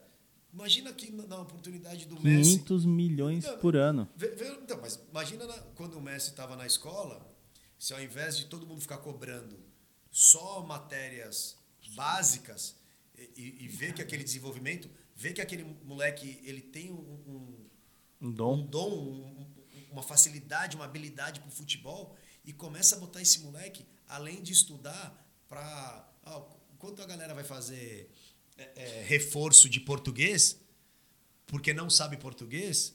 Não, ele não vai fazer reforço de português, ele tem que ter a nota de português na média, só que em educação física, que ele é monstro, o reforço ele vai fazer onde ele é monstro. Exatamente. Isso, isso daí é, é aquele, aquele teste lá do, do, Esqueci quem fez esse teste. Que. Ah, vamos fazer um teste justo. Todo mundo vai ter que subir naquela árvore. O primeiro que chegar. Aí tinha uma águia, um macaco, um peixe e, e um, e um crocodilo. Porra. Sim. Você tá querendo que todo mundo faça a mesma a coisa. Mesma coisa. Só que não é um teste justo. Eu concordo. É... Tem, tem, tem, depois eu vou ver, vou procurar o link, você vai deixar aí também no, no podcast que é o link que, que, é um professor, é um vídeo, que é um professor falando exatamente sobre isso. É, eu não conhecia é, esse texto, e ele tem um vídeo de falando isso. Ele leva para um tribunal um, um aquário com peixe, e ele bota uma árvore, e aí ele mostra né, as evoluções das coisas. Ele fala: é, para essa pessoa, para o peixe ter o, coeficiente superior, ele tem que subir na árvore. Tipo, nunca ele vai ter um coeficiente. Mas agora bota a árvore para nadar. Né? E aí ele começa a mostrar as evoluções. Tipo, é, ele fala do Henry Ford, por exemplo. O Henry Ford ele fala assim: é, a, minha, a, a, minha empresa ela vai vender muito mais carros do que as outras, porque eu vou baixar custo, vou fazer tudo isso tal. E uma das coisas que ele vai baixar custo, ele descobre que a tinta preta ela dura muito mais, ela é muito é, mais resistente, usa menos tinta e ela é mais barata. Aí o que, que o Henry Ford fala? Na, na, na minha fábrica, todo mundo pode escolher o carro da cor que quiser, mas tem que ser preto. E aí ele domina o mercado de venda de carro, porque quando todo mundo estava produzindo 10 carros, um de cada cor, ele produzia 100 preto. E vendia. Animal. Então, assim, isso vai vai muito do que você estuda. Assim, mais uma vez, né? De, eu acho que o que, que, todo mundo tem que fazer, que eu tenho feito e indico meus amigos, gente de trabalho, cara, Mano, estuda, velho. Usa, usa o Instagram para outras coisas, velho. O like das, das bonitinhas é legal também. Pode dar um, dois likes, mas tira uma hora para dar, ver um curso, uma matéria legal no YouTube. Ou segue pessoas relevantes no, no Instagram. Sim. Você seguindo pessoas relevantes no Instagram, são aulas gratuitas. Tem um canal no YouTube que é Resumo dos Livros, o nome do canal. Sim. É, e assim, é interativo, ele faz desenho e tal. E ele passa o resumo dos livros. Então, assim, é muito bom também para você que quer ler o livro. Ah, eu quero ler o livro, você pega, já vê o resumo ali e ele dá uma dinâmica para você do, do, do, que, que, a que, que refere aquele livro, como que é, como que, como que funciona, etc e tal. Então, assim, é, é, eu concordo. A galera tem que parar um pouco de só, só vamos curtir, vamos, vamos dançar, vamos isso. E, e, estudar só um pouquinho. Cara, você tá em casa. muda tanto. Eu falo, cara, eu, eu comecei uma nova faculdade, eu comecei a fazer marketing agora, eu tô em casa. Vou ficar um ano trabalhando com outras coisas. Eu me Melhor. dedico três, quatro horas por dia, por quê? Porque o marketing que eu conheço é o marketing da prática. Pode fazer qualquer campanha, qualquer um de campanha, tá aí um desafio, pode me chamar, que eu vou lá e arregaço na campanha, eu tenho certeza absoluta, porque é prática. Sim. Só que eu não conheço a teoria do negócio. Qualquer um que se formou agora não sabe a prática que eu, ele pode ser muito melhor teórico do que eu. Cara, se eu estou em casa, por que, que eu não vou estudar? Isso eu estou falando que eu estou fazendo, mas eu poderia estar tá fazendo curso de bolo, eu poderia estar tá vendendo agora o melhor bolo. Eu poderia Teve... fazer marketing digital é, de uma mentoria que, eu, que os caras falam lá, sei lá, é, X meses em tantas horas. Enfim, adquirir conhecimento. Agora, eu... quanta gente está jogando muito mais Fortnite, muito mais não sei o quê. Counter-Strike. É, Counter-Strike. É legal também jogar videogame, mas joga Sim. uma hora por dia. Né? Não, não, é porque eu estou em casa sem trabalhar que agora eu faço o que eu quero. Por que, que a galera. Assim, outra, outra besteira. É, o pessoal está passando fome, está comendo menos, não sei o quê. Por que, que as pessoas estão engordando se está passando fome e não tem dinheiro? Engordando muito, aliás. Então, eu, engordando, eu engordei, nossa. Não, mas, mas, é, mas, mas, assim, por que, que você engorda? Porque você começa a comer com qualidade de vida, é, sem qualidade de vida, né? seus hábitos alimentares mudam, tal, você está comendo. Mas eu falando, tô falando dos caras que reclamam que não estão ganhando dinheiro, que não estão trabalhando e só estão engordando. É igual, porra, eu sou uma pessoa que eu não gosto de dar esmola. Não gosto, não gosto. Eu dou só quando eu sou tocado. Senão eu não dou. Cara, eu não dou esmola para cara forte, para mulher mais cheinha. Porque assim, que fome que ele tá passando. Eu não tô discriminando ninguém, mas. Teve uma vez que meu, meu sogro é pedreiro. Meu sogro é. Ele tem 63 anos, 64, ele é pedreiro. É muito bom pedreiro, mas ele não tem mais força para levantar o, o, as coisas, etc. O que, que aconteceu? Ele foi e apareceu um cara pedindo comida ou dinheiro na, na porta dele. Aí ele falou: Pô, você é forte, cara. Você é forte. É, é, eu vou te dar um pacote de arroz, mas espera aí. Aí ele foi lá, voltou e falou assim: Ó, vou te dar um pacote de arroz, mas você vai ter que vir trabalhar comigo. Eu vou pagar tanto a diária para você. E aí o cara virou e falou assim: não, ah, você trabalha do quê? Ele de pedreiro. Ah, não, não quero não. É isso. Não quero não. Então, assim, eu concordo. É, uma vez também eu, trabalhava no Pão de Açúcar nessa época. E é muito mais difícil pedir do que trabalhar. É muito mais fácil pedir. Do que trabalhar. Eu trabalhava no Pão de Açúcar, o cara foi e roubou uma manteiga e três pães. O, o cara da, do CFTV lá olhou, desceu, parou ele, já tinha chamado a polícia e falou: não, leva ele. E aí eu falei: pô, o cara tava passando fome, roubou pão e manteiga. Você vai deixar levar ele mesmo? Ele virou e falou assim: Renan, aprende uma coisa agora que eu vou te falar que é importante para o resto da sua vida. Ele veio aqui, da mesma forma que ele veio aqui roubar, ele podia entrar aqui, falar com o gerente, falar: Eu posso varrer o chão? Eu posso limpar tal coisa? Eu só quero três pão e, e uma manteiga. Então, assim, também tem essa variação que eu acho. Eu achei foda aquele dia. Eu aprendi Sim, uma é coisa é, que. Não, é aula, né, cara? É, é aquele, aquela teoria, né? Que você fala que você nunca você quando a pessoa chega em você, você não pode dar o peixe já pescado pra pessoa. Sim, tem, tem que ensinar a pescar. Né? A vara. É algo é. que é conhecido. Você tem que pegar a vara, ensinar ela a montar a vara, ensinar ela a pescar. Mas, sim. Lógico, tem casos e a casos. Tem casos mas, aquele, e a casos. Mas aquele dia eu achei muito. Não, mas, mas é, e existe outra coisa também, que é o quê? Se você deixar uma vez o cara fazer isso e ele acomodar para ele. Sempre, não, é. não, vai ser fácil. A partir do momento que você entende a facilidade da preguiça, Preguiça é um dos sete pecados capitais, cara. Os sete pecados capitais, assim, para quem gosta de, de religião, não sei o que, se, se segue um pouquinho a Bíblia e vê tudo que está vendo ali, quantos milhões de anos, fala, ah, porque não sei o quê, porque dinossauro, porque tudo mudou, não sei o que. Não, cara, a Bíblia ninguém fez com intenção comercial, pelo menos eu acho eu. Né? Eu, eu tenho acredito em outra questão, espiritualidade, religião, exata coisa, mas assim, quando você vê algumas passagens da Bíblia, como você vê sete pecados capitais, você vê a preguiça, a preguiça realmente é a preguiça, né? Cobiça é cobiça. Sim. Né? Isso não é que ninguém inventou. Então, assim, se você transformar a pessoa em preguiçosa, ela vai ter a preguiça para a vida dela. Ela sabe que, ah, eu vou ser aqui um vagabundo preguiçoso, mas eu vou lá e me dão comida. Ah, eu vou não sei o quê, eu durmo na rua e vão me dar o cobertor, vão me dar o colchão. Cara, porque assim, foi exatamente usando esse exemplo, se você pegasse as pessoas que trabalham né, em asilos tal e elas ficam cansadas por causa tal, pô, a pessoa está indo morar num asilo ou ficar num albergue, alguma coisa. Fala assim, tudo bem, a gente vai abrir mais albergue tal, mas as pessoas que passam a noite aqui para dormir vão ser obrigadas a limpar. Sim. No, no de San, acho que é de Santa Amaro. No de Santa Amaro é assim. Então, No- no- tem que ser isso. Sabe quando que as pessoas vão começar a, a- a fazer as necessidades ali pelo chão, deixar o ambiente sujo? Não, não vão mais. Porque ele sabe para ele dormir no ambiente limpo, ele, ele vai limpar. No, no de Santa Amaro, pelo que eu me lembro, é você tem que limpar ao chegar, é obrigado a tomar banho. Você é obrigado a Sim, tomar banho. claro. Senão você leva doença para dentro do local, contamina outras pessoas. E, e aí você tem que fazer sua cama na, na, na É parte isso. da manhã. Eu, eu achei bem legal. Tá? Eu achei sensacional essa parte aí, porque é diferenciado. Cara, assim, é- é, mais uma vez, assim, se você permitir em qualquer coisa, seja na vida, no trabalho, no relacionamento, em qualquer coisa, muitos deles eu aprendi na, na prática. Se acomodar é o primeiro passo para o acabar. Pra ruína, né? Ruína.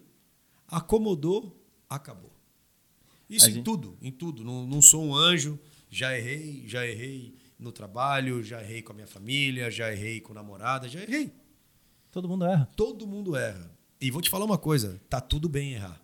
As pessoas, muitas pessoas não se perdoam ou elas não perdoam de maneira 100%. Né? Eu acho que o perdão, ou ele é verdadeiro ou não perdoa. Exato. Né? Verdade, não pensei nesse lado, mas Não, é porque verdade. assim, cara, e, e vou te falar, é muito difícil você perdoar de verdade. É muito difícil. Você sofreu é, alguma coisa que machucou, você fez alguma coisa, cara, ah, tá, eu te perdoo. Aí a primeira briga volta Joga aquele na assunto. cara. Joga na cara. Então você não perdoou. né?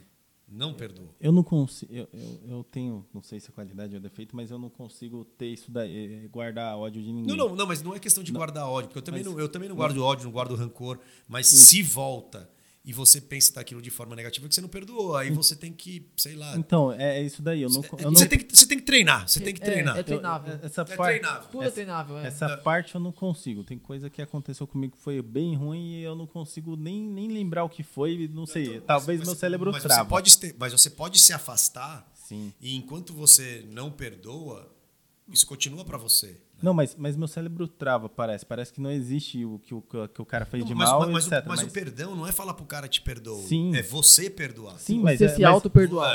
É. Não, mas é isso que eu tô falando. Eu não consigo guardar essas a, a, mágoa, rancor, nem jogar na cara, etc e tal. É, eu, eu parei, sei lá, de um tempo pro, chegou uma época na minha vida que aconteceu tanta coisa ruim ao mesmo tempo que eu parei Sim. com, que eu não, não consegui mais guardar isso. E aí assim, é, eu vejo pessoas que fizeram muito mal para uma família e assim todo mundo virou a cara pro pro, pro guri. Eu não consegui parar. Só que ao mesmo tempo que eu fui e comecei a, voltei a falar com esse cara, eu virei o inimigo da família também. Porque eu. É porque as, fui- pessoas é. te, porque as pessoas te julgam pelo, por quem você tá andando. É.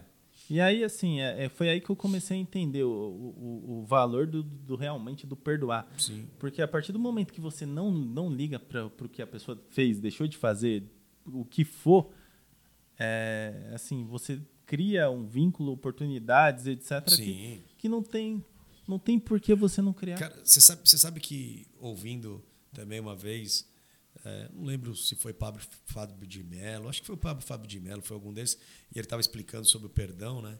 E aí ele fala que o- quando você está numa briga, numa briga de trânsito, num- em qualquer coisa, é, se você deixar que aquela violência entre e fique na sua cabeça, você se torna violento. né? Então, assim, por exemplo, como que começa uma discussão? A pessoa te tira do sério e aí aquela, aquela raiva, aquela, aquela condição da pessoa naquele estado que ela tá, te influencia. Então, como ela te influencia, ela não entra por aqui e sai por aqui. Ela fica. E aí, como ela fica, ela mexe com você e você reage de que maneira? Tóxica, reativa. Agora, por exemplo, tenta brigar com alguém em paz. Não dá, Não dá. não dá. Só que, cara, é quase impossível. Você, o cara te dá uma fechada, não sei o quê. Só que você não sabe o que, que por que aquele motivo ele passou assim. Por que, que ele tá assim? A gente não sabe, cada um tem sua vida. O que, que a gente tem que fazer? Cada um tem as suas guerras internas, né? Sim, não, e o que a gente tem que fazer é não trazer uma reatividade pra gente entrar no confronto. É Né? verdade. Porque assim, cara, o cara me fechou. O cara tá cheio de problema, não sei o quê, não sei o quê. E ele não, o cara não tá num dia bom, mas eu tô num dia bom. Aí você Só vai- que aquele cara, ele foi contra a minha honra. Eu sou muito, já fui muito de brigar, de discutir e tal. Hoje eu tento ser menos, tento me policiar. Mas aí chega no momento que o cara atinge um ponto da minha honra, um um ponto frágil, a gente vai via de fato, aí esse cara me mata. Tá armado. Morri. Eu tenho uma filha, tenho família, tenho não sei o quê. Agora, pô, deu tudo aquilo. Tudo bem. Você tem razão. Só que de que forma você quer resolver? Quando você não começa a se exaltar, por mais que ele queira, Não, não consegue. não vai conseguir. Não vai conseguir. Que, é- que a gente também é difícil de não conseguir a paz, é difícil. Mas se a gente não conseguir ficar com a raiva do outro em nós, a gente sai. Então, aconteceu aquele momento, tá bom, eu ouvi. Realmente, eu queria matar ele também, não sei o que e tal. Queria, queria, queria. Mas, putz, minha vida é tão maior, eu sou tão grato, violar, né? não sei o que, tal, tal, tal. Cara, Vai eu sou melhor que ele. Beleza. Então o que, que aconteceu? Aquele cenário, aquele, aquele acontecimento veio, entrou na minha cabeça e saiu na minha cabeça. Eu chego em casa, conto para você, conto para ele, tal, mas conto como um acontecimento. Não como um negócio que mantém aquela raiva na minha cabeça. E não é perdão isso, isso é só acontecimento. O perdão, ele é assim, mas de maneira totalmente diferente, porque o perdão é- é, ele ele atinge o sentimento. Então, como ele atinge o sentimento, é muito mais delicado. Eu tava indo pra casa. Você falou um negócio, eu vou. Tava indo pra casa, na, tava no cruzamento ali da, da estação Butantã. E ali é uma confusão, porque até tal horário você pode virar pra direita, a partir de tal horário não. E o cara virou, o outro foi reto e começaram. E aí meu Uber virou e bateu o carro. Tava de Uber no dia, virou, bateu o carro. E ele já saiu exatamente o que você falou. Já saiu é, é, xingando, falando um monte. Exato. O, o outro cara que estava no carro saiu do carro, já também brigando. E aí o Uber falou, mas você viu, não viu? Não foi assim, não sei o que e tal. Falei, ah, cara, eu não sei. Vocês se resolvam. Lógico. Eu tô aqui, tô tranquilo. Vou aproveitar que bateu aqui, vou passar ali no restaurante e vou comer um pedaço de pizza. Vai embora. Fui embora. Você saiu do, É, a saiu do coisa. problema, cara. Porque, porque, porque o problema, o problema, a tentação, os problemas, eles, eles, a- eles, eles tendem a, a nos encontrar. Sim. Sim. O tempo o todo. tempo todo. Cara, mais uma vez, tudo é o como você vai reagir, cara. Sim. Assim, se a gente tá falando nesse tom, a gente tá falando no microfone aqui, mas ninguém subiu o tom. É. Agora vou dar um exemplo besta.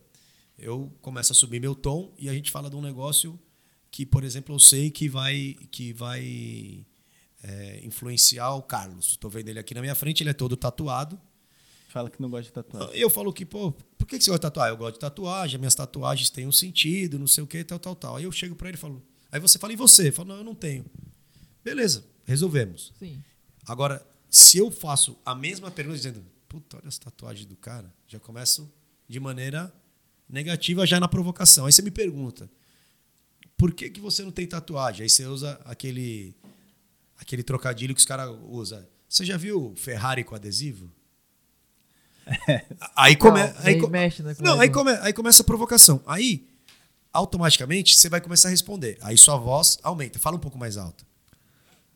É, tem, tem tatuagem, sim. Tem, é, eu também tem. acho que não sei o quê. Aí quando você vê, nós dois, a gente se exaltou por uma besteira, porque de repente a gente não entendeu uma brincadeira, ou porque foi um tom assim, e os dois, eles aumentam o tom de voz. E quanto mais o tom de um sobe, o, O do outro sobe. sobe. Vai aumentar. E automaticamente a gente está brigando volume de uma besteira, de uma besteira. Então, foi exatamente esse exemplo que você deu. Um sai brigando, se o outro sai quieto, acabou. Agora, se um sai brigando, o outro vai falar mais alto. E começa mais alto, e começa mais alto, e começa mais Então, no tom, já começa. O Carlão lá atrás, quando eu trabalhei com ele, eu, prime- o primeiro não, o segundo podcast que você viu, ele, ele me ensinou um negócio. Que eu, eu não falava que errei. Eu não falava que errei de jeito nenhum. Eu queria mostrar que eu estava certo em alguma coisa. Só que daí ele usava aquela tática velha dos cinco porquês. Por que você fez isso? Por quê? Por quê? Aí um dia eu virei pra ele e falei, Carlão, tá bom, desculpa, errei. Acabou. Aí ele ficou quieto. Aí ele, aí ele passou o dia todo tal, a gente resolveu um monte de outras coisas. Aí no final do dia ele virou pra mim e falou assim, Renan, você viu o que aconteceu hoje?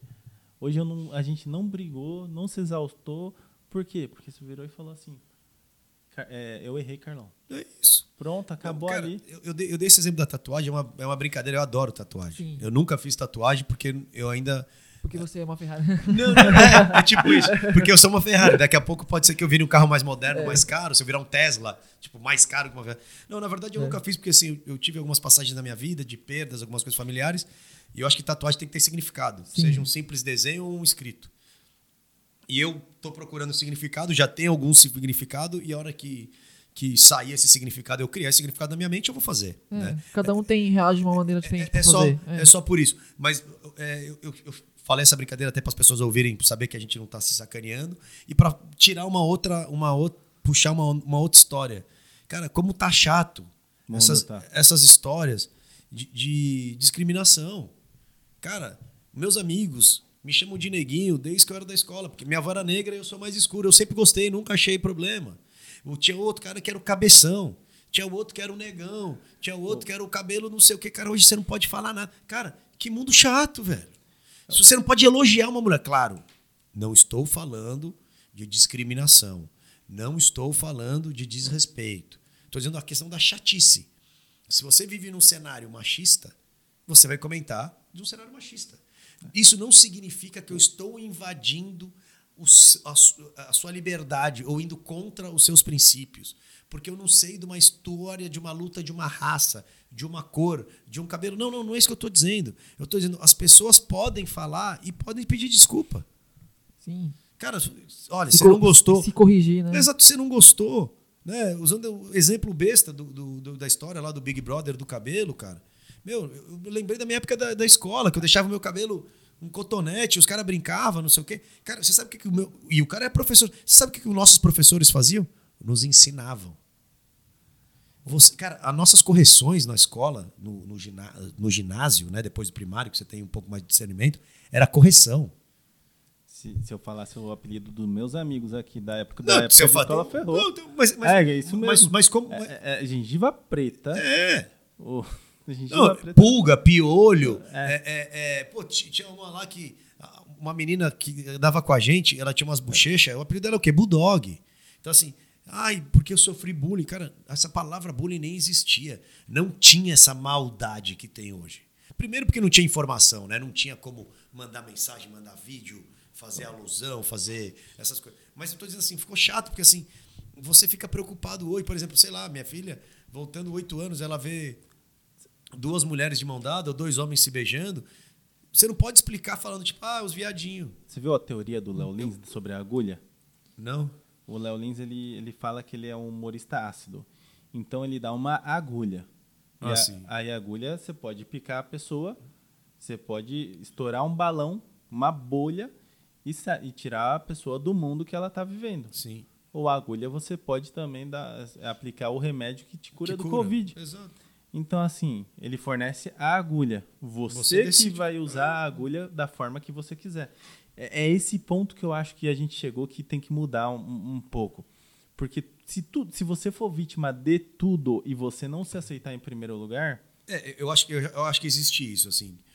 É, é, a vitimização é um negócio complicado. As pessoas se tornaram vítimas. Então, muito. É muito mais fácil você ser vítima e as pessoas ter pena e te ajudar do que você não ser vítima, fazer por merecer e a pessoa te ajudar.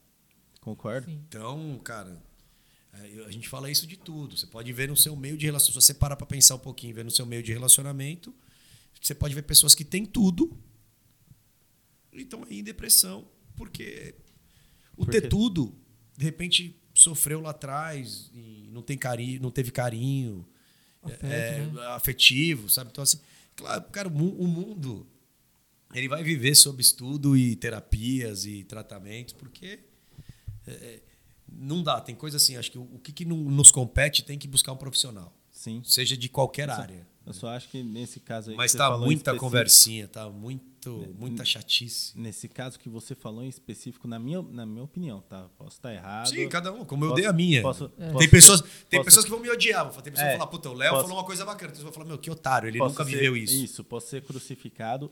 Sou moreno, mais pro lado pretinho também. Sim. Mas assim, o, o que eu achei que eu acho que é de fato que tá ali o erro da pessoa, a pessoa não aceitar o próprio cabelo. Não Sim. aceitar quem é, como é, como vive. E isso, isso influencia nela. Isso diz mais sobre o cara que se achou, se achou humilhado do que sobre o cara que falou. O cara que falou tá numa boa. O pai dele era daquele jeito também. Cara, e, e você vê, e você vê assim. Falou até com admiração, isso daí Sim, que é o pior não, de tudo. Não, e você, e você vê coisas imbecis, assim, por exemplo. É, você pega, a, falando da, da, da rede televisiva, falando da Globo em si mesmo, repara os comerciais que tem no intervalo do programa. É só fato que condiz a, a, a, a, como que eu poderia dizer? A coisas negativas que vem do problema. Então, por exemplo, teve o problema lá do cabelo, agora o patrocinador é uma mulher negra que fala do orgulho do dread que a partir do filho, não sei o que, da Dove. Tipo, já faz uma alusão a algo que foi falado. Sim. Aí teve a questão dos negros. Aí você vê, pode ser uma, uma propaganda de um banco, tem um branco e vários negros. É tudo usado a favor de. De, de, de, de gerar lead, de, de, de, fazer as coisas acontecerem. Então, assim, cara, você não vê. Se você. Assim, tirando o que é patrocinador do programa, você pode ver. Todos os comerciais são colocados para fazer mensagens indiretas alusórias. Todos, todos. Se você pegar, ah, fez da C&A, beleza. C&A, não sei o quê, propaganda, tá dando roupa, não sei o quê, não sei o quê. Cara, todas as pessoas são importantes. Não interessa cor, credo, nada. Por que, que tem que ter mais negro? Por que, que tem que ter mais cabelo ruim? Por que, que tem. Sabe, são coisas que. Cara, por que. Ah, porque o padrão de beleza mudou, porque as coisas mudaram tudo. Não é isso que eu estou dizendo. Eu respeito a história, é uma conquista, é uma conquista, mas está ficando chato. Eu tinha um professor. Por isso que você não tem que assistir TV. Eu tinha um Sim. professor, eh, ele falava: Eu sou negão, você pode me chamar de negão. E é, era meu professor da, de direito lá. Ele, ele virou para mim e para o pessoal da sala e falou assim: é, é, Você cria um preconceito com todo mundo a partir do momento que você gera cota para negro. Sim que você gera cota para mulher, etc. Porque, assim, é, ou você acredita que na periferia só tem negro? Lógico, na escola tem branco. Na escola pública só tem negro. Então, é, isso daí traz, assim, realmente traz uma, uma, uma, uma visão um pouco diferente. Cara, assim, vou dar um exemplo besta, assim, cara. Cara, de, por exemplo, você vai no banco mal vestido. Sem nada, sem celular, sem corrente, sem nada. Quem fica com o controle do dispositivo da porta giratória é o segurança. Então você vai lá, beleza, pum, te bloqueia. Qual é a hum. cor dele? Bloqueia uma, duas, três, quatro, cinco, seis vezes. Não, tô, não, por que, que ele bloqueia? Não, estou dizendo, o segurança do banco, que é negro, ele vai bloquear os negros. Por quê? Porque ele já vive uma cultura do medo, de uma cultura que os negros são as pessoas que fazem mal, que o mal vestido faz mal, que ele é o primeiro cara que está sendo racista. O dia que eu fui roubado no banco foi por um cara de terno branco, que ele bateu no meu ombro e falou assim, ó, cuidado que estão roubando muito. Com a outra mão ele pegou o dinheiro que eu estava sacando, botou no bolso e foi embora. O, cara de terno... É, então, então, assim, hoje não tem mais classificação. Não tem o negro, o branco, o índio, o pardo, não tem classificação. São, São pessoas. pessoas. São pessoas. E as pessoas Até... estão assim, ah, tá chato. Cara, tá chato. Até antigamente o pessoal falava, mulher não rouba, mulher não rouba. É, vacila. O, o, o Uber foi roubado por uma mulher de moto. Então, assim, é, chegou o tempo que. Cara, eu acho são que pessoas, só pessoas. São pessoas. Acho que, a, eu acho que, claro, se você tem uma, uma diferenciação do estudo, né, onde negros não têm a mesma possibilidade do acesso à informação do que os brancos, ok. Justifica. Para mim, Sim. cota tinha que ser para gente que estudou em escola pública. Então, é isso que eu ia falar. Cota. É isso que eu ia falar. Justifica a cota. Então, como que vai ser feita a cota? Olha, as pessoas que tiveram melhor desempenho no público, que não tem condição de pagar uma faculdade, já está na cota automaticamente. É, isso ia ser sensacional. Já está na cota automaticamente. Agora, ia, pô, fazer, ia fazer até a escola pública mudar. Mudar. Agora, agora você pega assim, você pega. Pô, eu, eu tenho amigos negros que têm podre de grana. Cara, por que, que ele faz, vai na cota negra? Porque ele sabe que é mais fácil. É. E, e ele não tá fazendo nenhuma sacanagem, não. É um direito. É, isso daí eu vi É um que- direito. É, é um direito. É, não tá errado, é, a lei tá ali para ser usada. Exato. Se, se uma pessoa que tem dinheiro está sendo usada, isso daí é uma falha da lei, não é, não é Não, mas falha da mas, pessoa. mas isso não, não tá sendo errada porque ele tem dinheiro, É. cara. Porque ele faz parte. Faz parte, é. Se ele não pegar aquela. Se ele Já estão, já estão é, os próprias pessoas que criaram as leis com a ilusão de falar que o negro e o branco são uma pessoa só, eles já estão fazendo a, Exato, separa- a segregação. Exato. exato. Porque assim, ah, então, então Verdade. só para eu conseguir a cota tem que ser negro. Então se eu sou branco, não posso. Então, e assim vice-versa. Então já Sim. fizeram essa lei para fazer a, a segregação. Exato. Então, a assim, ideia é unificar, que é o certo, como você falou, eu- são pessoas. Cara, é, é assim, eu não lembro, eu não lembro se foi o Afro Reg, eu sei que um desses aí desses movimentos que são realmente sérios, na época ele falou, cara, o problema está na educação. Porque quando a gente nasce criança, não existe cor. Não mesmo. É, Não existe. Exatamente. Não existe. Quando você é criança, não tem cor. Não tem cor. Cara, a criança até os 4, 5 anos de idade não sabe nem quem é o japinha, quem é o branquinho, quem é o pretinho. Não existe. verdade. Aí depois começa a crescer, começa a ter conhecimento, a começa a, mente ter informação, começa a ver na TV, começa a ver não sei o quê. E aí a história muda, cara. E, e muda mesmo. Pessoa, Muda. é, não tem nem. Tem Criança não tem maldade, cara. Essa história de, de homossexualismo. Cara, não- criança. Menino brinca com menino, pode ver pelado, pode fazer tudo. Menina mesmo. Não existe homossexualismo infantil. Não Não. existe. Isso é estudo, é científico. Não existe. Uma criança não tem o desenvolvimento do cérebro para entender o que que é homossexualismo até X anos de idade. Por que, que depois ela entende? Informação, conhecimento. Ah, Não entende nem o que é o casamento em si. Não, não Esses entende. dias atrás, minha filha virou pra mim e falou assim: Mas papai, o que, que a tia Aline é nossa? Eu falei: Ela é esposa do papai. Ela é madrasta de vocês, entre aspas. Ah, entendi. Então ela é igual se fosse a mamãe, só que ela é esposa sua. Então, é então, difícil até de explicar. é, né? então eu tenho duas mamães. Aí eu, sabe, criança não entende. Não entende. Não entende. Isso daí é verdade, não entende, Não entende porque é outra história, é outro convívio, tipo, não tem, não tem maldade, assim, ah, Não- por exemplo, mal entende por que, que não, Cara, não estuda com o irmãozinho na escola. mas, mas assim, umas, umas brincadeiras, tipo, ah, vocês brincam, um monte de moleque quando lê, aqui agora não tem mais, mas gente moleque, porra, cabra cega, é, pula Ah, nas costas lá, não sei o quê. Hoje em dia você acha, você acha que vai deixar um homem te abraçar por trás, não sei o quê, vai falar, ah lá, já tá abusando do moleque, já tá fazendo não sei o quê. Ah, porque não sei, sabe, cara, para, o negócio tá chato. Pô, homem brincar de boneca, qual o problema? Minhas primas, eu- era, eu era, eu era menino e, a- e as meninas ficavam brincando, elas tinham uns puta castelos de boneca, a gente só jogava bola, não sei o que, tal, tal, tal. Acabava de jogar bola, não sei o que, a gente ia brincar com as meninas, a gente quebrava as bonecas, brincava de boneca. Hoje se vê um menino brincando de boneca, ai, o menino é afeminado. Tem até um vídeo eu vi, foi até minha noiva que mo- mostrou. Que o menino, né? Volta, não sei, a idade 5 anos já, 4 anos, já sabe falar, já tem já uma desenvoltura.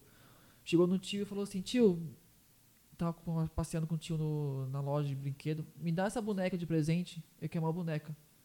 Aí ele, o tio dele todo já conservador falou, não, que isso, esse é brinquedo de, de menina. O menino, acho que 4, 5 anos, em um vídeo verídico. Falou assim, mas tio, eu quero aprender a ser um pai de verdade, eu quero ser um pai bom. Então eu quero que aprender, louco. eu quero aprender a Ah, ser um sério? pai, entendeu? Eu quero ser o é pai foda. de uma menina, então eu quero aprender como é cuidar de uma menina. Então isso, mano, é- isso mexe muito com a cabeça. Sim. Não, você falou, não é só porque a criança pediu uma boneca época- que é uma afeminada. Na Exato. época da Damares lá do, do menino usa azul, menina usa rosa. O, o Murilo tinha uma camiseta do Homem-Aranha que a lateral era rosa. E a Laura tem o vestido do, do azul- branco com azul, que é o que ela mais gostava. Eu sentei os dois e falei assim, ó, agora o, a- a- o pessoal falou que menino usa azul, menina usa rosa. Então, Murilo, você não pode mais usar essa camiseta. E Laura, você não pode mais usar esse vestido. Aí ficaram os dois olhando para minha cara, cara de assustado. Aí, não, eu, eu vou usar sim. É, é, é, tem rosa só aqui. Aí a Laura, e o meu tem azul também. Aí eu, então, não pode mais usar. Falaram, não pode mais usar. Aí, desse jeito, os dois. Ei, para com isso. Não é legal. É, não, porque não entende, é exato, porque não entende. Então, assim, então, pô, é, assim, mais uma vez, né? Eu acho que é troca, né, cara? É, é trocar informação, trocar conhecimento, tentar ser positivo. E claro, todo mundo tem altos e baixos. Não todo dá para você estar bem todo dia. Né? Pô, você tem um dia com problema, outro dia também, outro dia também, cara. Não deixa derrotar. Foi o que você falou. Entender que errar tá tudo bem. Faz parte Sim. do processo. Faz parte do processo, cara. Erra. Erra mesmo, erra muito, erra logo e corrige logo. É, acho que o caminho é esse. Cara, tem coisas que infelizmente passaram e não dá para corrigir. Puta, se perdoa. Enfim, faz outras coisas. É, apre que, aprender a se perdoar é importante. Eu acho que, eu acho que tudo isso é importante. E, e cara, e, e, assim, acho que uma coisa que a gente não pode deixar de falar, e aí eu vou perguntar para vocês, para a gente conseguir concluir aqui, abrir a breja, brincadeira. é, sem álcool, sem, sem álcool. álcool. Sem álcool. O que, que eu acho que a gente pode. É, eu vou falar primeiro e eu quero que vocês falem assim. Eu vi todo esse processo de transformação, estudei. No começo eu estava um viciado em estudar né, porque era muita oportunidade e fazendo curso de representatividade criativa do Murilo Gun, fazendo curso do Wendel Carvalho, Pablo Marçal, estava pegando todos os players que eu seguia no, no Instagram e pá, curso. É, Instituto Brasileiro de, de Coaching, curso. Era tudo de graça. Aí uma hora eu cansei, falei, não, não, cara, quem está aprendendo muito não aprende nada. Foi uma das primeiras coisas que, que, que eu vi. Quando você está fazendo muita coisa, muita coisa, muita coisa, você já não está aprendendo nada. E uma coisa que eu vi que acho que vem a pergunta, é assim, a todos, né? Aprendam, evoluam, façam, acredite, saiam da zona de conforto, mas acreditem em você e a, e a vida não é o podcast, não é o, o, o Clubhouse, não é o Facebook, não é o Instagram. Existe pessoas que existe pessoas que estão ganhando muito dinheiro com isso, existe. Vai ser entrando para técnica de tráfego pago, de mil coisas tal. Tudo bem, se torna especialista, faça, ganha dinheiro. Mas a vida de verdade, do ah, eu vou abrir mão do meu emprego que eu tenho garantia e vou ser empreendedor. Cara, estuda o quanto você ganha, estuda o quanto vai ser um potencial de ganho e se realmente vale a pena. Eu sou empreendedor, cara, sou empreendedor. Passei por várias agências, faço vários trabalhos tal. Se na pandemia, no ano passado, alguém me desse falasse para mim, ó, oh, vem trabalhar aqui numa agência, ganhando um terço do que eu fazia de retirada por mês, eu certeza estava indo. Certeza. Porque naquele momento, a oportunidade que eu estava versus a ser empreendedor era melhor a oportunidade. E eu não ia deixar de ser empreendedor. Eu continuo sendo. A minha empresa está ali. Só que naquele momento eu estou fazendo outra coisa. Né? Da mesma forma da faca, putz, a hora que tiver tudo andando, web commerce rolando, site, não sei o que, então, eu posso abrir outra empresa. Ah, rolou um emprego aqui que você vai ganhar tanto. Consiga fazer que suas coisas gerenciem, você gerencie seu tempo e você consiga fazer outras coisas. Essa é a minha opinião. E aí agora eu pergunto para vocês, o que, que vocês acham e o toque, a dica que vocês têm para deixar no sentido tipo do que é o real sobre o que está acontecendo de, de negócio, de mídias digitais, de marketing, desse cenário, desse ambiente digital, dessa transformação digital, e o que vocês é, sugerem para quem está ouvindo no sentido do que é real. Porque muita gente está ouvindo né, e fala, putz, os caras estão fazendo isso, os caras fazem aquilo, falam sobre um monte de coisa tal, agora cada um vai embora aqui, pega o seu carrão e vai para sua casa, não sei o quê. As pessoas não sabem a nossa realidade. É, isso é verdade. Né? Então, acho que, que a grande importância, assim, é, indiferente da posição de cada um, se a pessoa te trouxe algum conteúdo, cara, traga, entenda pelo lado positivo. Se você não gostou, beleza, cara, não gostei, acho que tudo que aquele cara falou é uma besteira. E ponto. E a vida que segue. Mas pelo menos a... você teve a opinião e. Exato. E, e, a minha opinião, não estou falando nada que eu quero falar para agradar ninguém. Como tem um monte de gente que pode criticar, pô, legal, cara. E vou te falar, se as críticas forem construtivas, eu só agradeço e quero aprender com essas críticas. Isso é o mais legal. Quero aprender com essas críticas. Quero aprender. Cara, e se a pessoa falar, olha, você está falando, você está com problema de dicção, e o cara é um cara que fala de dicção, pô, você ouviu aí direitinho como eu estou falando, eu ouvi. Como que eu posso melhorar? Sim. Né? Eu acho que é isso. Tem que, tem que aproveitar cada momento. Eu acho que tem que aproveitar. Então eu queria que Carlos primeiro e Renan fechem. Tipo, quero que vocês falem tipo, o que vocês estão achando desse, dessa mudança, dessa transformação do ambiente digital e, e falar dessa questão da realidade, porque muita gente nos ouve né? E, e, e, não sabe é, o que, que, é o cenário. Ele acha que vem de um TikToker ganhando lá 100 pau por mês, porque o cara tá fazendo conteúdo e tem mídia paga, patrocínio, curtida, etc. É fácil ser TikTok, por exemplo. E não é. E não é. Também tem isso. Como você pega. Putz, vou falar um exemplo agora para fechar. Cara, para mim, Carlinhos Maia deu uma aula Ele... de vida na rede social. Aula de vida. Tipo, um cara que não tinha nada, a mãe dele mora até hoje num curtiço porque ela quer morar e ele quer dar casa, não sei o que, tal, tal, tal.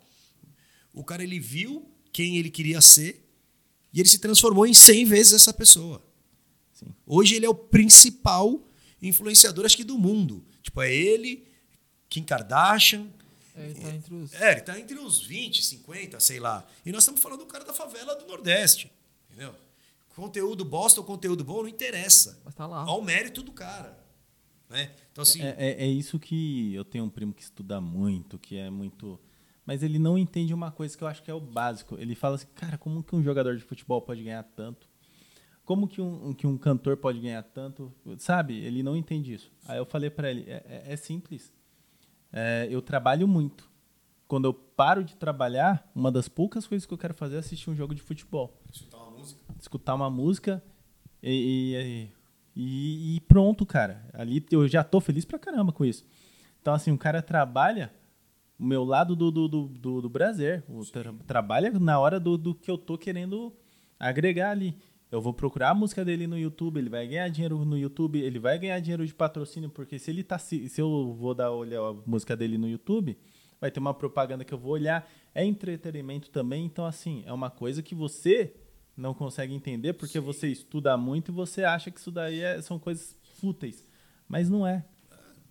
Não é tem mesmo. o público, tem a demanda, tem a oferta, tudo está interligado. É, o Léo deixou a deixa para explicar e tentar mostrar essa questão da desse novo normal que fala hoje, né? Sim, sim. No novo normal. As mídias sociais estão aí.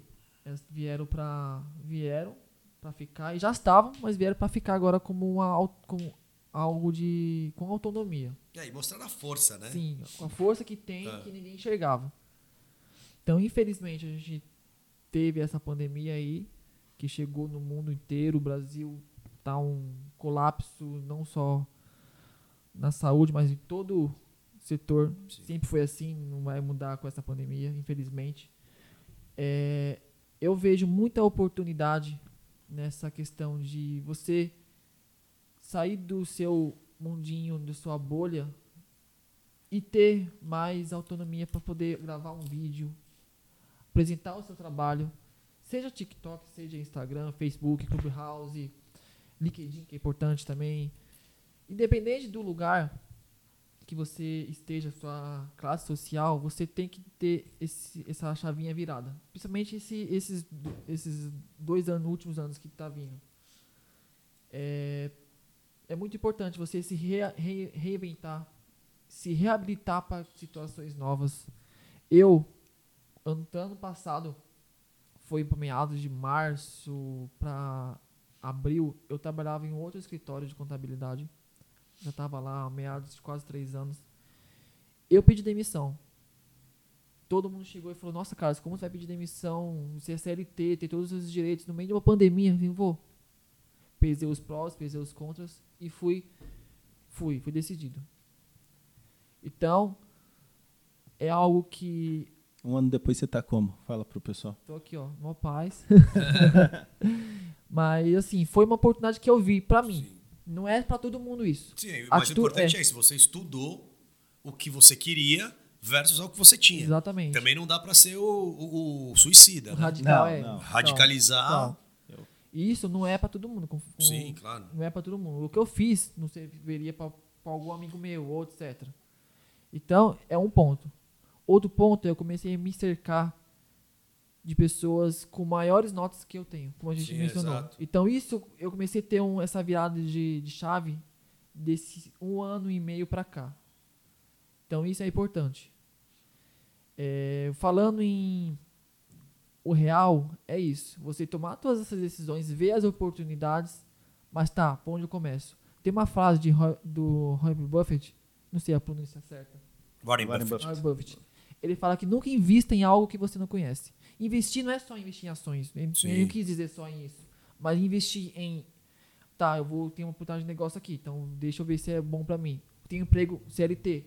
Será que é bom pra mim? Porque às vezes Sim. você pode entrar na empresa CLT todos esses direitos bonitinho e ficar lá cinco anos e perder cinco anos porque não era Sim. pra você. Então isso você ia estudar, você aprendeu o que é o que você Cara, quer nessa vida. Cara não paga seu FGTS, não. Então, então é algo importante você ver as oportunidades que estão surgindo na sua vida nesse período de pandemia, nesse período do século XXI, que tudo é para ontem, que tudo é tecnológico, mas ver a realidade, tá? Eu vou começar a fazer um podcast, não vou ter mil visualizações, não vou ter duas mil visualizações. Pode ter, pode ter engajamento de alguém que, que mandou para outra pessoa que bombou. Pode acontecer. Você ter alguém aí que, de costas largas para te ajudar. Costas largas não é só coisa ruim. Eu vejo Sim, como sim. você ter costas largas é ter oportunidade de pessoa atrás de poder te É ajudar. igual o pessoal acha que comissão é, é, acesso, é, influência. Tá. Eu Vou colocar assim, Sim. influência. Mas tem um. A realidade é, tá, vou fazer um podcast, vou começar a gravar vídeos, vou começar a oferecer o, o meu trabalho, mas vai ser uma, duas pessoas, três pessoas. E é praticar, é treinar, é treinar, é treinar. Vai cansar, vai cansar. É cansativo. É, A realidade é cansativa. Você cultivar o sucesso é cansativo. Então, é, Exato. isso que eu, que eu deixo. Tem muitas oportunidades boas nesse meio tecnológico para crescer, mas você tem que pesar o- a realidade. A realidade é o quê? É trabalhar. É cultivar conhecimento, é estudar. Eu, até ano passado, eu, eu lia no máximo um livro por ano. Eu já estou indo no meu terceiro livro. Sim. Então, assim, É, é... botei- eu botei essa meta esse É. ano na minha vida também. Tenho que ler pelo menos 12 no ano. é, então, É Mas, que eu peguei um de 300 e poucas páginas aí que tá Eu comecei complicado. mas você tá estudando, não tá?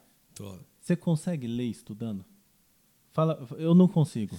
Não, consigo, consigo. Porque é porque é diferente. É diferente, porque assim, eu tô lendo coisas é, de, de interesse, né? Então, como me interessa, por exemplo, agora eu tô lendo Startup Enxuta, que mostra uma cabeça totalmente diferente do método de startup desde o do momento que começou tal. Pô, Só que ele é muito grande, o livro. Então, assim, porra, ah, tem livro que você pega, como que você falou lá, O Mais Esperto que o Diabo, é o meu próximo livro. Tá, Ah, lá, tá lá em casa pra, pra mim ler. Mas, assim, tem livros que engajam, esse, que engajam e você vai rapidinho. Só que quando tem, entra em muita técnica, muito case, muita coisa, ele te trans, ele é mais cansativo. Vou te dar. Só que se eu não ler, se eu não ler no mês, eu vou ter que saber que vai ter mês aí que eu vou ter que ler dois. sim, é. Vou te dar um de presente, já que você falou da startup. Tem um da, da, da Bruna Lousada, que é, startup, é Finanças para Startups. Cara, é da, da, da, da editora da Santipol. É sensacional esse livro. Não, então, mas eu acho que é isso. Foi assim, eu acho que só uma coisa, é, antes, só interrompendo, aproveitando o que o Carlos estava falando, que eu acho que é muito legal, pegando esse gancho do que você falou, cara. E eu vou usar como meu exemplo e até como compromisso. é, tem que começar. Sim. É. Sim. Então, assim, se as pessoas olharem, eu não sei as de vocês, mas se olha olhar a minha rede social pessoal e a minha rede pessoal da, do Dionísio, a do Dionísio ela mudou porque eu tinha uma pessoa fazendo e ela se desligou do projeto, eu desliguei ela do projeto porque ela não estava vibrando como a gente e eu desliguei do projeto. E ela tá meio parada. Então, assim, é- é, tem que fazer, cara.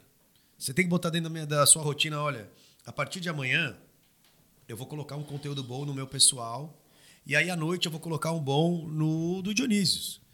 Não precisa ser todo dia, não. Não precisa ser todo dia. Se você for fazer todo dia, é, cara, bota histories legal, faz reels. Eu, não, eu nunca fiz um reels, eu não sei fazer. Um reels eu não sei fazer. Eu tô no mesmo barco, tá? Então, assim, Exato. agora, o que, que. YouTube, não tem o canal, tenho que ter. É, a pandemia tá parada, eu tô com muito mais tempo, tô. Por que, que meu LinkedIn não tá organizado? Porque. Três anos que eu prometo que eu vou tirar uma foto nova no LinkedIn, Então- não tiro. Então, agora, por exemplo, você- agora, quantos clientes nós temos que, pegando a gente como exemplo, são nossos clientes? Então, a gente vai usar aqui o nosso podcast aqui para falar que eu, Carlos e o Renan, agora nós vamos organizar o nosso, vamos organizar junto. A gente traz pessoas e vamos organizar o nosso. E a partir de organizar do nosso, nós vamos gerar negócio. É um ponto. É verdade. Porque assim, ah, é, é, casa de ferreiro, espeto de pau, né? Porque eu falo, porque o cara trabalha tanto que ele não quer mais mexer com ferro, É. né? E, e é, e é, infelizmente isso, mas isso é uma coisa assim, então assim, o que, que você falou que para mim é um é uma sacada muito legal e eu vou usar para isso quando você está falando, é, cara, você falou isso das redes sociais, você falou do LinkedIn e as minhas não estão organizadas. E eu sei, eu assumo. Né? E tá só tudo que, bem. Que, né? E tá tudo bem, só que o que você falou? A gente faz aqui, pode ser poucas pessoas ou muitas pessoas, só que você está fazendo. Sim. E muita gente não está fazendo nada em casa É, isso é. e não está fazendo nada também. A rede social da pessoa continua ruim. O LinkedIn da pessoa. O LinkedIn hoje é a maior ferramenta de contratação. Você pega grandes empresas que vão olhar o perfil da pessoa no LinkedIn para contratar. Eu, eu recebi uma olhada no LinkedIn de uma pessoa que eu admirava, é, da Singu. Há muito tempo eu admirava o, o, a mulher e o cara. Os dois Sim. olharam. E assim, é, isso daí faz três anos já. E aí, dois dias depois, eu recebi um convite de entrevista no meu e-mail Ah. de- desses dois. Aí eu vou aproveitar esse gancho ainda, vou falar já o, o que eu achei da pandemia. E aí, assim, eu tinha acabado de começar a, a, a Grass. E nem era sócio na, na, na- outra empresa. E eu não quis mais ficar trabalhando CLT, igual eu falei para você, por conta de algumas coisas que aconteceram. Eu, que, eu acreditava no meu sonho, queria fazer meu projeto e fiz meu projeto. Recusei, na época, os dois. Por, ontem, eu, eu fui olhar meu e-mail, né? Que eu fui fazer o cadastro na GV e precisa de um currículo. Qual foi o último currículo que eu mandei? Para esses dois. Quando eles me chamaram para entrevista, eu mandei o currículo e a gente ficou conversando um pouco. Eu lembrei de tudo que eu passei, se valeu a pena, se não era mais fácil eu ter aceitado a, oportunidade deles, que até então eu ia ganhar três vezes mais do que eu Sim. estava ganhando por aqui. E não, hoje eu vejo, hoje eu posso falar com, com propriedade. Não ia ser melhor. Eu, eu aprendi tanta coisa nesse tempo de empreender. É, é uma coisa muito louca, assim, porque assim, eu tenho uma visão um pouquinho diferente, né? Eu, eu, eu posso assim, eu não uso a palavra I see, né? muito pouco e eu não gosto de comparativo, mas isso é uma questão pessoal. Porque assim, da mesma forma que você fala assim, puta, e se eu tivesse feito tal coisa? Não. Mas e, se- e se, aí é uma pergunta, você fosse para a empresa dos caras, você começa a trabalhar lá, você desenvolve uma ferramenta animal, Milionário. fica milionário com os caras e hoje você tem duas ou três empresas e essa faz parte também das empresas que você tem, só que você já desenvolveu ela lá atrás. Então a gente não pode usar o IC, a gente tem que fazer o quê? A gente tem que trabalhar com o que a gente tem agora do momento do presente. É, Mas aí. aí- mas eu concordo é, com você. Mas, Mas, mas se você é tivesse ponto. fechado lá, se você, mas eu concordo, se Eu você não- tivesse fechado lá, de repente você não, evolui, não ia evoluir nada. Não, mas o problema é que eu não ia conseguir manter aqui. Mas não, é isso que eu época. estou dizendo. é você, você eu- não, você não ia conseguir nem evoluir. Isso. Porque pode ser que ia você ter uma demanda de trabalho tão grande lá que você, até como pessoa, não ia conseguir evoluir tanto. Que tanto que lá eles já colocavam. é, qualquer. Você vai bater. Vai bater o horário, não vai bater cartão, É. não tem nada. Então eles já até deixaram algumas Sim. coisas claras que na época também não, não me fez tão interessante a proposta.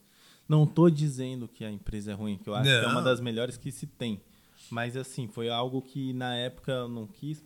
Depois recebi mais duas, três oportunidades, também não quis. Porque eu acredito nesse sonho, nesse projeto. Exatamente. Também não quer dizer que amanhã ou depois eu não viro e falo assim, pô, vou trabalhar em tal lugar com fulano de tal e, e vou tocar as outras empresas em paralelo.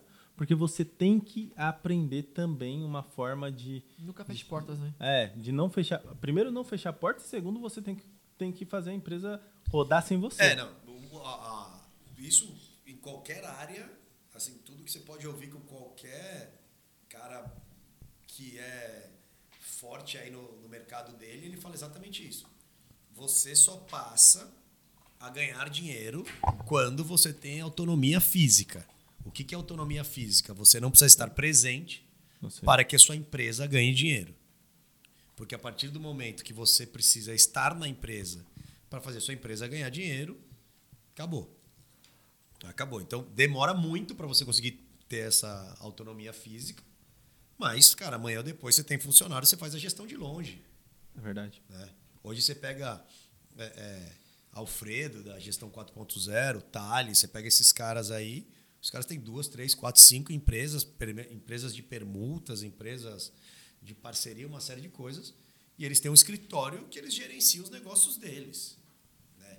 Não é ele à frente da empresa. Ele tem dentro da agenda dele X horas semanais que ele tem que passar lá e assim vai. Mas é, eu acho que o único, única pessoa, o único empreendedor que ficou rico trabalhando muito mesmo é o Elon Musk. Que é. é que é uma, também é uma exceção muito grande. É, não pode... não, ali é um case diferente, né, cara? É. Era um outro tempo, uma outra cultura. Sim. Mas é monstro. É um monstro, é, mas assim, é o único que você olha assim, realmente ele faz 100% da empresa e se ele não tiver lá, a empresa não Ah, roda. exemplo, aqui no Brasil a gente pode falar do Geraldo Rufino. Sim. O Geraldo Geraldo Rufino era um catador de sucatas. Inclusive, eu conheço o filho dele, que é o Gui, que é o Gui Rufino, meu amigo. Vou mandar esse pra ele. Faz um convite para ele. Claro. Mano, o moleque é um monstro. Ele tem empresa, tem tudo, não sei o quê, mas a empresa de sucata do pai, que o pai era carrinheiro, hoje ele é o maior sucateiro de caminhões da América do Sul. Dá palestra, dá curso motivacional. É, Cara, fantástico. Aí, aí assim, é exatamente o que você falou, igual o Elon Musk. Tipo, ele, do trabalho dele, ele transformou o império. Ah, uma pessoa que eu trabalhei com eventos que também foi assim, Samuel Klein, dono das Casas Bahia. Ah, esse cara é animal. Samuel Klein, eu tive a, a oportunidade de trabalhar diretamente com ele nas Casas Bahia e eu montei o museu do Samuel Klein na época da super loja das Casas Bahia. Que bacana. Esse cara, quando ele participou até do- da gestão de São Caetano, o que o São Caetano fez como clube de futebol, tudo que ele botava a mão é. Então, assim, o, o Samuel Klein, por exemplo, ele vendia coisas que ele pegava. Então, ele ia na sua casa, você não quer tal coisa. Ele vai na sua casa, ele, ele era um cara que pegava as coisas que as pessoas não querem mais. Aí ele limpava, não sei o quê, não sei o quê. A mesma, as mesmas coisas que ele ia na sua casa buscar, ele vendia. Ele passava e vendia. Então, eu pego aqui nesse bairro e vendo naquele. Esse é E, e hoje, quantas lojas. Cara, tem um império que é as Casas Bahia, né? Então, assim, são pessoas, são pouquíssimas pessoas que realmente se tornam bilionários, né? Porque milionário, quem tem um milhão é milionário, então não é referência. Mas são bilionários, tem muito dinheiro, que é fruto do seu próprio trabalho fisicamente lá, né? Mão na massa, né? É. Você pega o livro do, do, do do Guilherme Belkimol, você vê que ele, ele já não, ele traça uma estratégia um pouco diferente. Ele vai trazendo pessoas que agregam muito Sim. e aí ele vai diminuindo a força de execução dele. É, ele se rodeia dos melhores para ele poder sair de campo. Por exemplo. É. Tanto é que foi o que. O Benchimol é XP, né? Fundador da, da, da XP. Mas Eu o li o cara- livro dele também. O cara, é, um dos poucos, eu li nas férias. Eu, eu não consigo fazer igual vocês dois fazem, eu admiro tudo, mas eu não consigo ler um livro estudando. cara. Eu tenho esse problema. Se eu estou estudando, eu vou lá e começo a buscar sobre o assunto, e aí eu vou ver vídeo no YouTube, vou, vou ver a plataforma do Lit da Santipou, que é sensacional. É, eu vou, gosto. vou em um monte de lugar, mas eu não consigo parar e ler alguma outra coisa nesse momento. Mas, mais uma vez, né? Carlos pode. é, Vai concordar comigo, é treino. É treino. Na hora né? que você treina. Tá no trenzão lá, eu, no trenzão, pego o Kindle lá, lendo. Ah, é que, é que eu do. Mas É, é- é que, é- livro, mas- é que livro eu gosto, eu, gosto, eu gosto do papel. Papel. Mas, por exemplo, dando um exemplo assim besta. É, eu, viajei no, eu viajei no Réveillon, né? Aí viajei no Réveillon, tal, tava atrasado o voo, deu um monte de problema. Eu tava lá com meu celular, Wi-Fi ligado, e eu tenho Netflix no celular. Pô, eu tava assistindo Bárbaros. E eu tava viciado no Bárbaros, porque eu já tinha acabado de assistir Vikings, eu gosto muito dessas coisas antigas Muito tal. bom mesmo. Aí faltava, tipo, sei lá, quatro episódios. Ah, três horas de atraso, vou acabar essa temporada. Só que o livro estava na mochila. Aí é uma escolha sua. Vai, vai pro Netflix ou vai pro livro? Fui pro livro, acabei o livro. Aí no avião, por exemplo, putz, vou pro, ler o livro ou ler? Porque, porque cara, é, é fato, é imagem, cara. Se você tem algo que prende a sua atenção, você não vai ler livro. Cara, é legal ler livro? É, mas não é tão legal quanto assistir um conteúdo. É, isso é verdade. Não é legal, por exemplo, do livro que você falou dos resumos do, do- no YouTube. Cara, é muito mais legal você ficar assistindo um resumo no, no- Ah, assisti e tal, já tive todos os insights, foi legal pra caramba, não sei o quê. Putz, adorei. Quer ver como eu leio o livro Vou querer, vou querer mais entender mais, aí eu compro o livro e me aprofundo. Quer ver como eu, li, eu leio o livro ultimamente? Vocês vão dar risada, mas... No aplicativo 15 minutos. Não, não. Eu vou dormir, eu coloco o, o audiobook, Audiobook. E deixo rodando lá. Tal, É legal também. É uma boa. uma Cara, eu passo uns 30 minutos toda noite entre aspas, lendo um livro, imaginando, pensando, etc. Mas assim, é, eu sei é, é, que ali já, já virou um hábito, rotina, então eu acabo dormindo. É, vai pro subconsciente, né? Isso. Mas você aprende também com o subconsciente. Agora, agora quando você pega, é, e isso que eu acho a minha dificuldade, eu estou estudando, aí eu estou aprendendo, vamos lá, sei lá, é, BSC. Aí eu começo a pesquisar sobre BSC, pego o, o conteúdo da faculdade, saio lendo, vou para o YouTube, procuro mais, etc. e tal e aplico o tempo que eu teria para aprender exatamente o que é o BSC. Eu não consigo ter a disciplina de parar ali, ler um livro na é, metade é, do caminho. Porque o que, que acontece? Quando você está estudando, a obrigação é mais forte, né? É. Sim. Aí a obrigação também, cara. Eu estudando, putz, eu estava estudando, eu estava aí, eu estava estudando, acho que que, que eu estava estudando, acho que era mercado de capitais, preço, precificação e custo, não sei o quê chato pra cacete de Fala isso não, é legal, pô. Eu odeio. Aí tal. Aí eu tinha que ver os negócios, pô, eu clicava, abria já mais uma janela e tal. Abria uma janela e tal. ficava grifando e fazendo. Na hora que acabou, mano.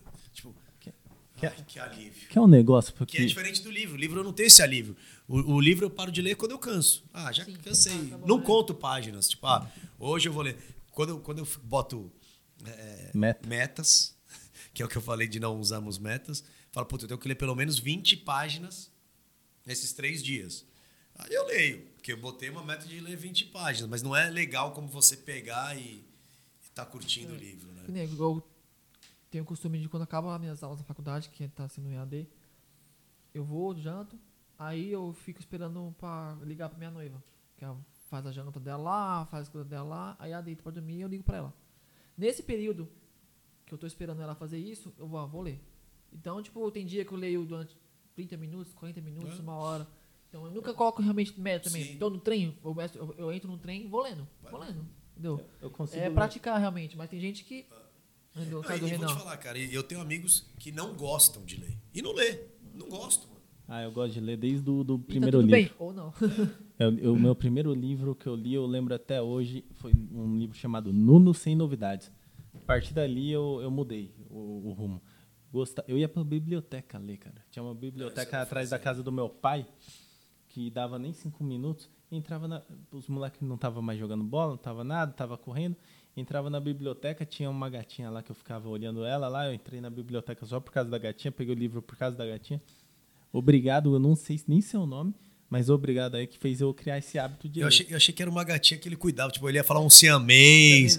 eu, eu achei que era uma gatinha é. que era legal, que ele fazia carinho. Fazia carinho, mas era diferente, né?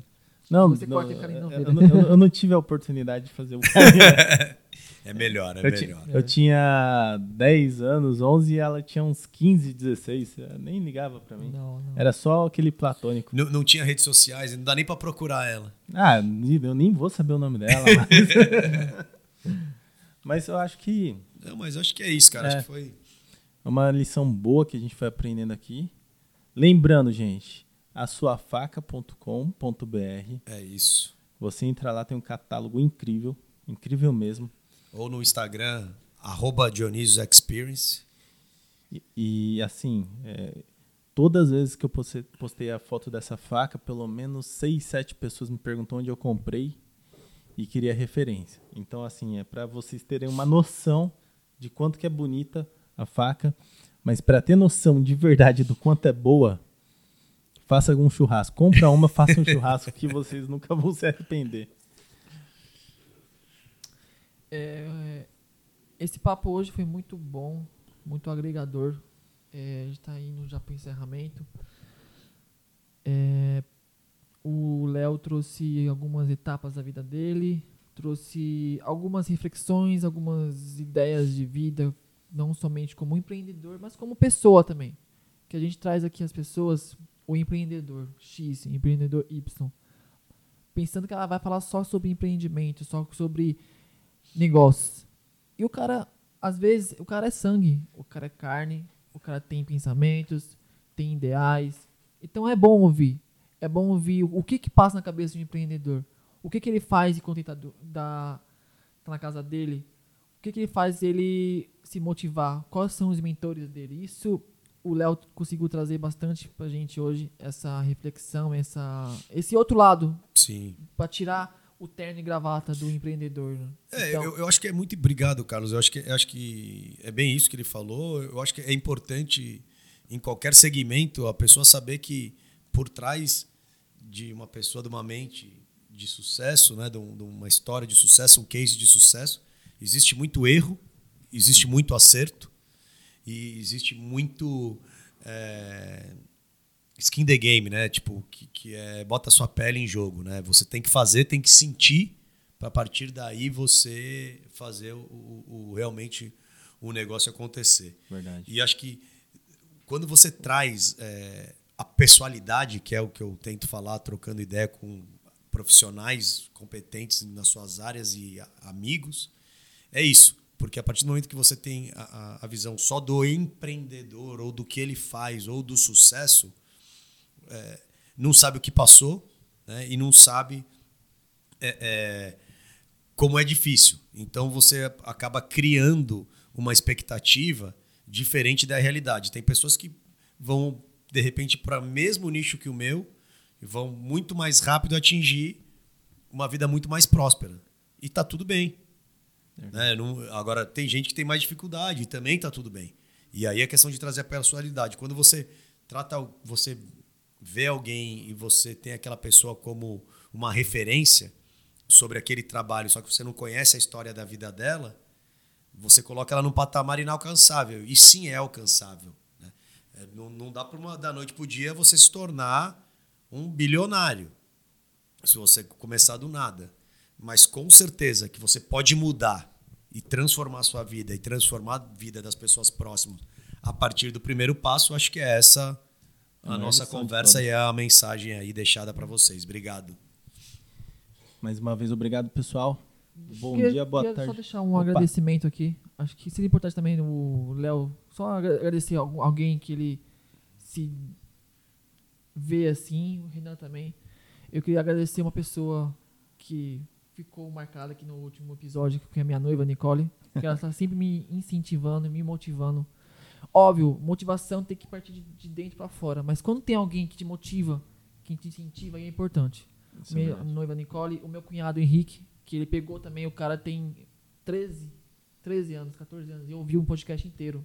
Ah, que legal. Então isso é bem bacana. A gente teve audiência desse último podcast dos Estados Unidos e, e, e, da Ucrânia. Eu não faço ideia quem da Ucrânia que foi ver nosso podcast, então também vou agradecer. Essa... Então, Puta, Léo... pegou, pegando esse gancho, cara, até eu sou um cara muito família e muito emotivo, então sou frágil aí, né? eu sou fioquinho, mentira, sou esse cara não.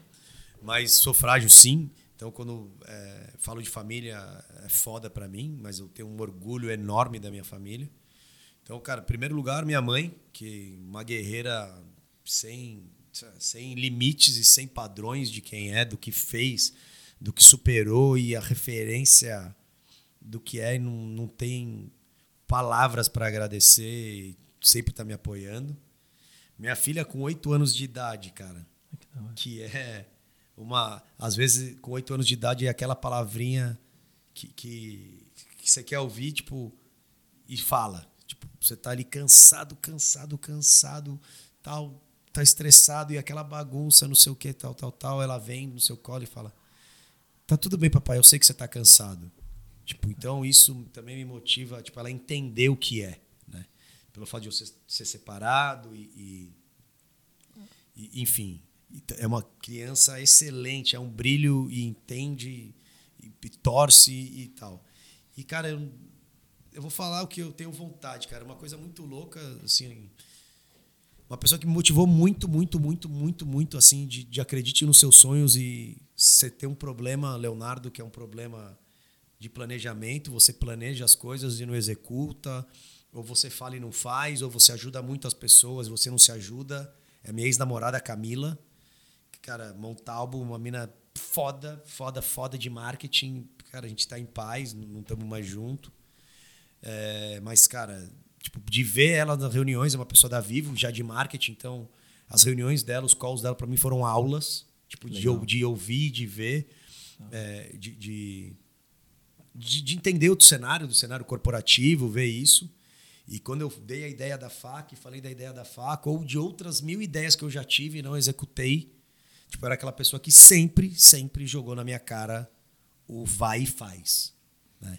Então hoje eu sou muito mais vai e faz por causa dela também, assim. Então, cara, acho que a Camila é uma excelente pessoa, de uma história de vida e de família incrível, linda como pessoa. E, e nesse cenário corporativo e profissional do que ela atinge, o reconhecimento da equipe dela com ela, uma série de coisas. E essa questão de abrir a cabeça de falar, meu, vai e faz. Isso é então isso foi muito legal. Então, obrigado também, cara. Eu agradeço minha família, mas dentro da minha família, principalmente meu filho e minha filha, o Murilo está com oito anos também. Quer dizer, vai fazer oito anos daqui cinco dias. Ele, ele é mais nerdzão, ele entende. Ele me explicou a diferença de um furacão, um, é, furacão, redemoinho e, e, esqueci o outro. Tsunami. Não, é, torrenta, alguma coisa assim. Tormenta. tormenta. Ele explicou a diferença. Ele explicou a diferença ele explicou por que, que a abelha vai na, na flor pegar o pólen, tal, tal, tal. Coisas que você, quando você vai ficando mais velho, você não dá mais importância, você acaba esquecendo. Sim. E ele acha a coisa mais importante do mundo. A Laura, que já é mais espertinha, mas mais para a vida, não é nerdzinha, que eu tô lá trabalhando 11 horas da noite, meia-noite, ela entra no quarto ela fala: Papai, você não, você não acha que você está trabalhando muito? É, você tem que parar de trabalhar agora, né? e quer que eu ensino ela a jogar basquete de qualquer jeito. Ela tem o tamanho de uma formiga, quer, quer aprender a jogar basquete. A minha esposa que... A minha esposa ela é um pouco ao contrário da Camila, que você falou. A minha esposa ela me bota mais no pé no chão, porque eu já tenho o problema do ao contrário. Eu falei, eu vou fazer a, a contabilidade, fiz, assessoria fiz, vou, vou virar sócio no salão de cabeleireiro. Virei, Uh, e aí eu falei, agora eu vou, vou fazer outra pós junto com tirar a licença para vender seguro e junto com o planejamento de negócio para criar administradora de condomínio. Aí ela falou, um de cada vez. É.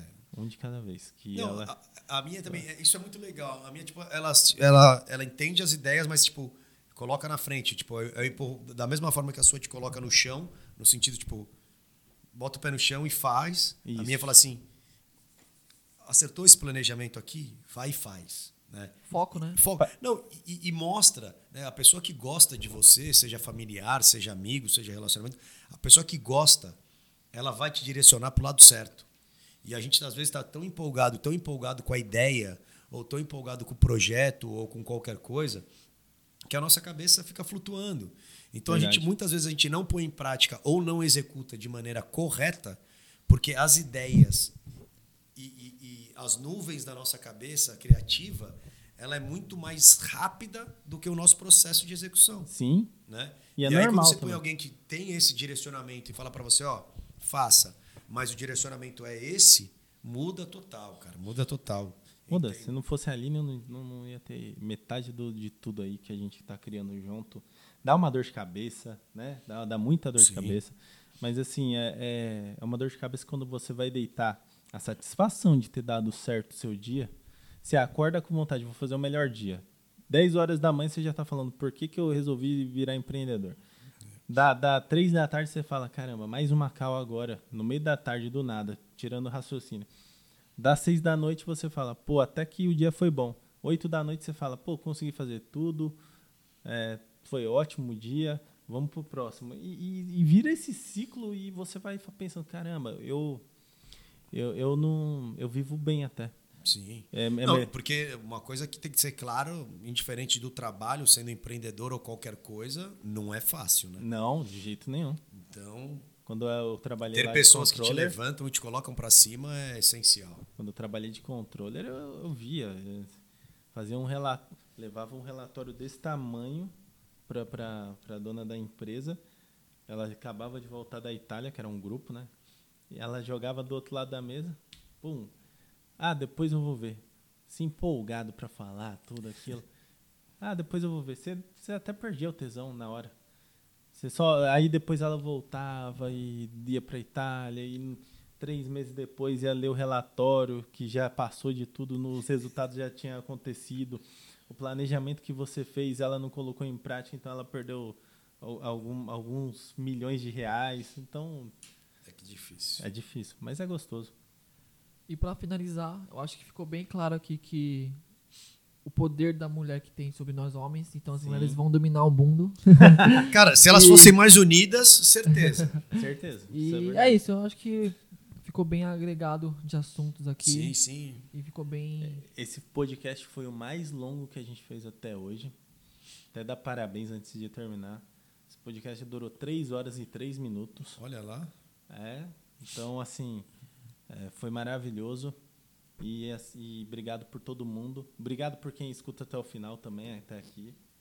E grande abraço para todo mundo. Valeu, galera.